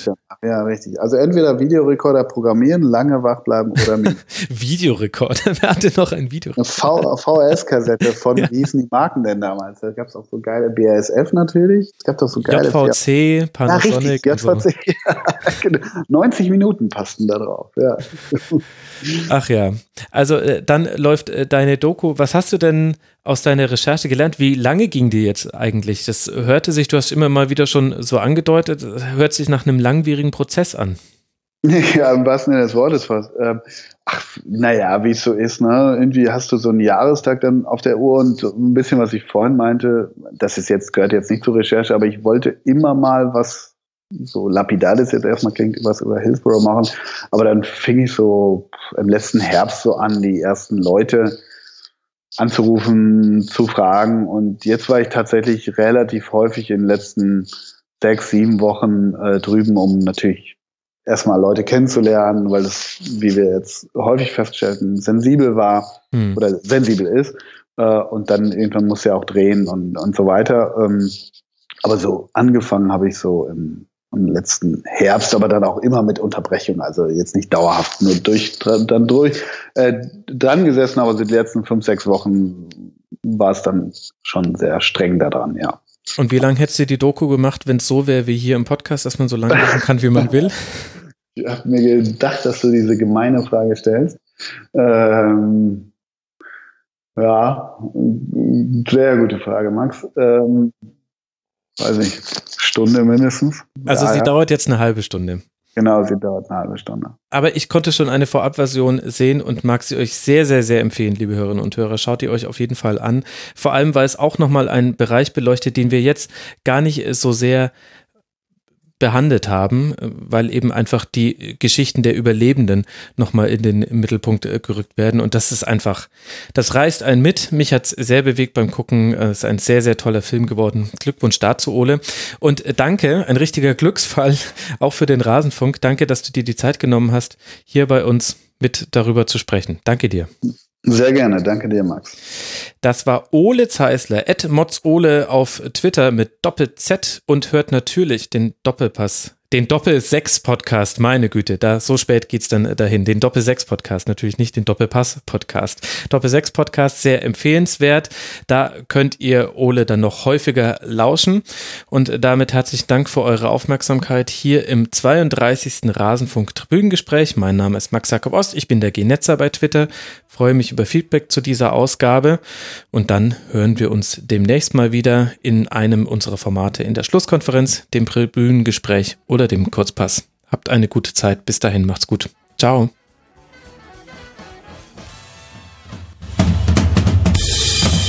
Das war das Rasenfunk-Tribünengespräch. Wir gehen nun zurück in die angeschlossenen Funkhäuser.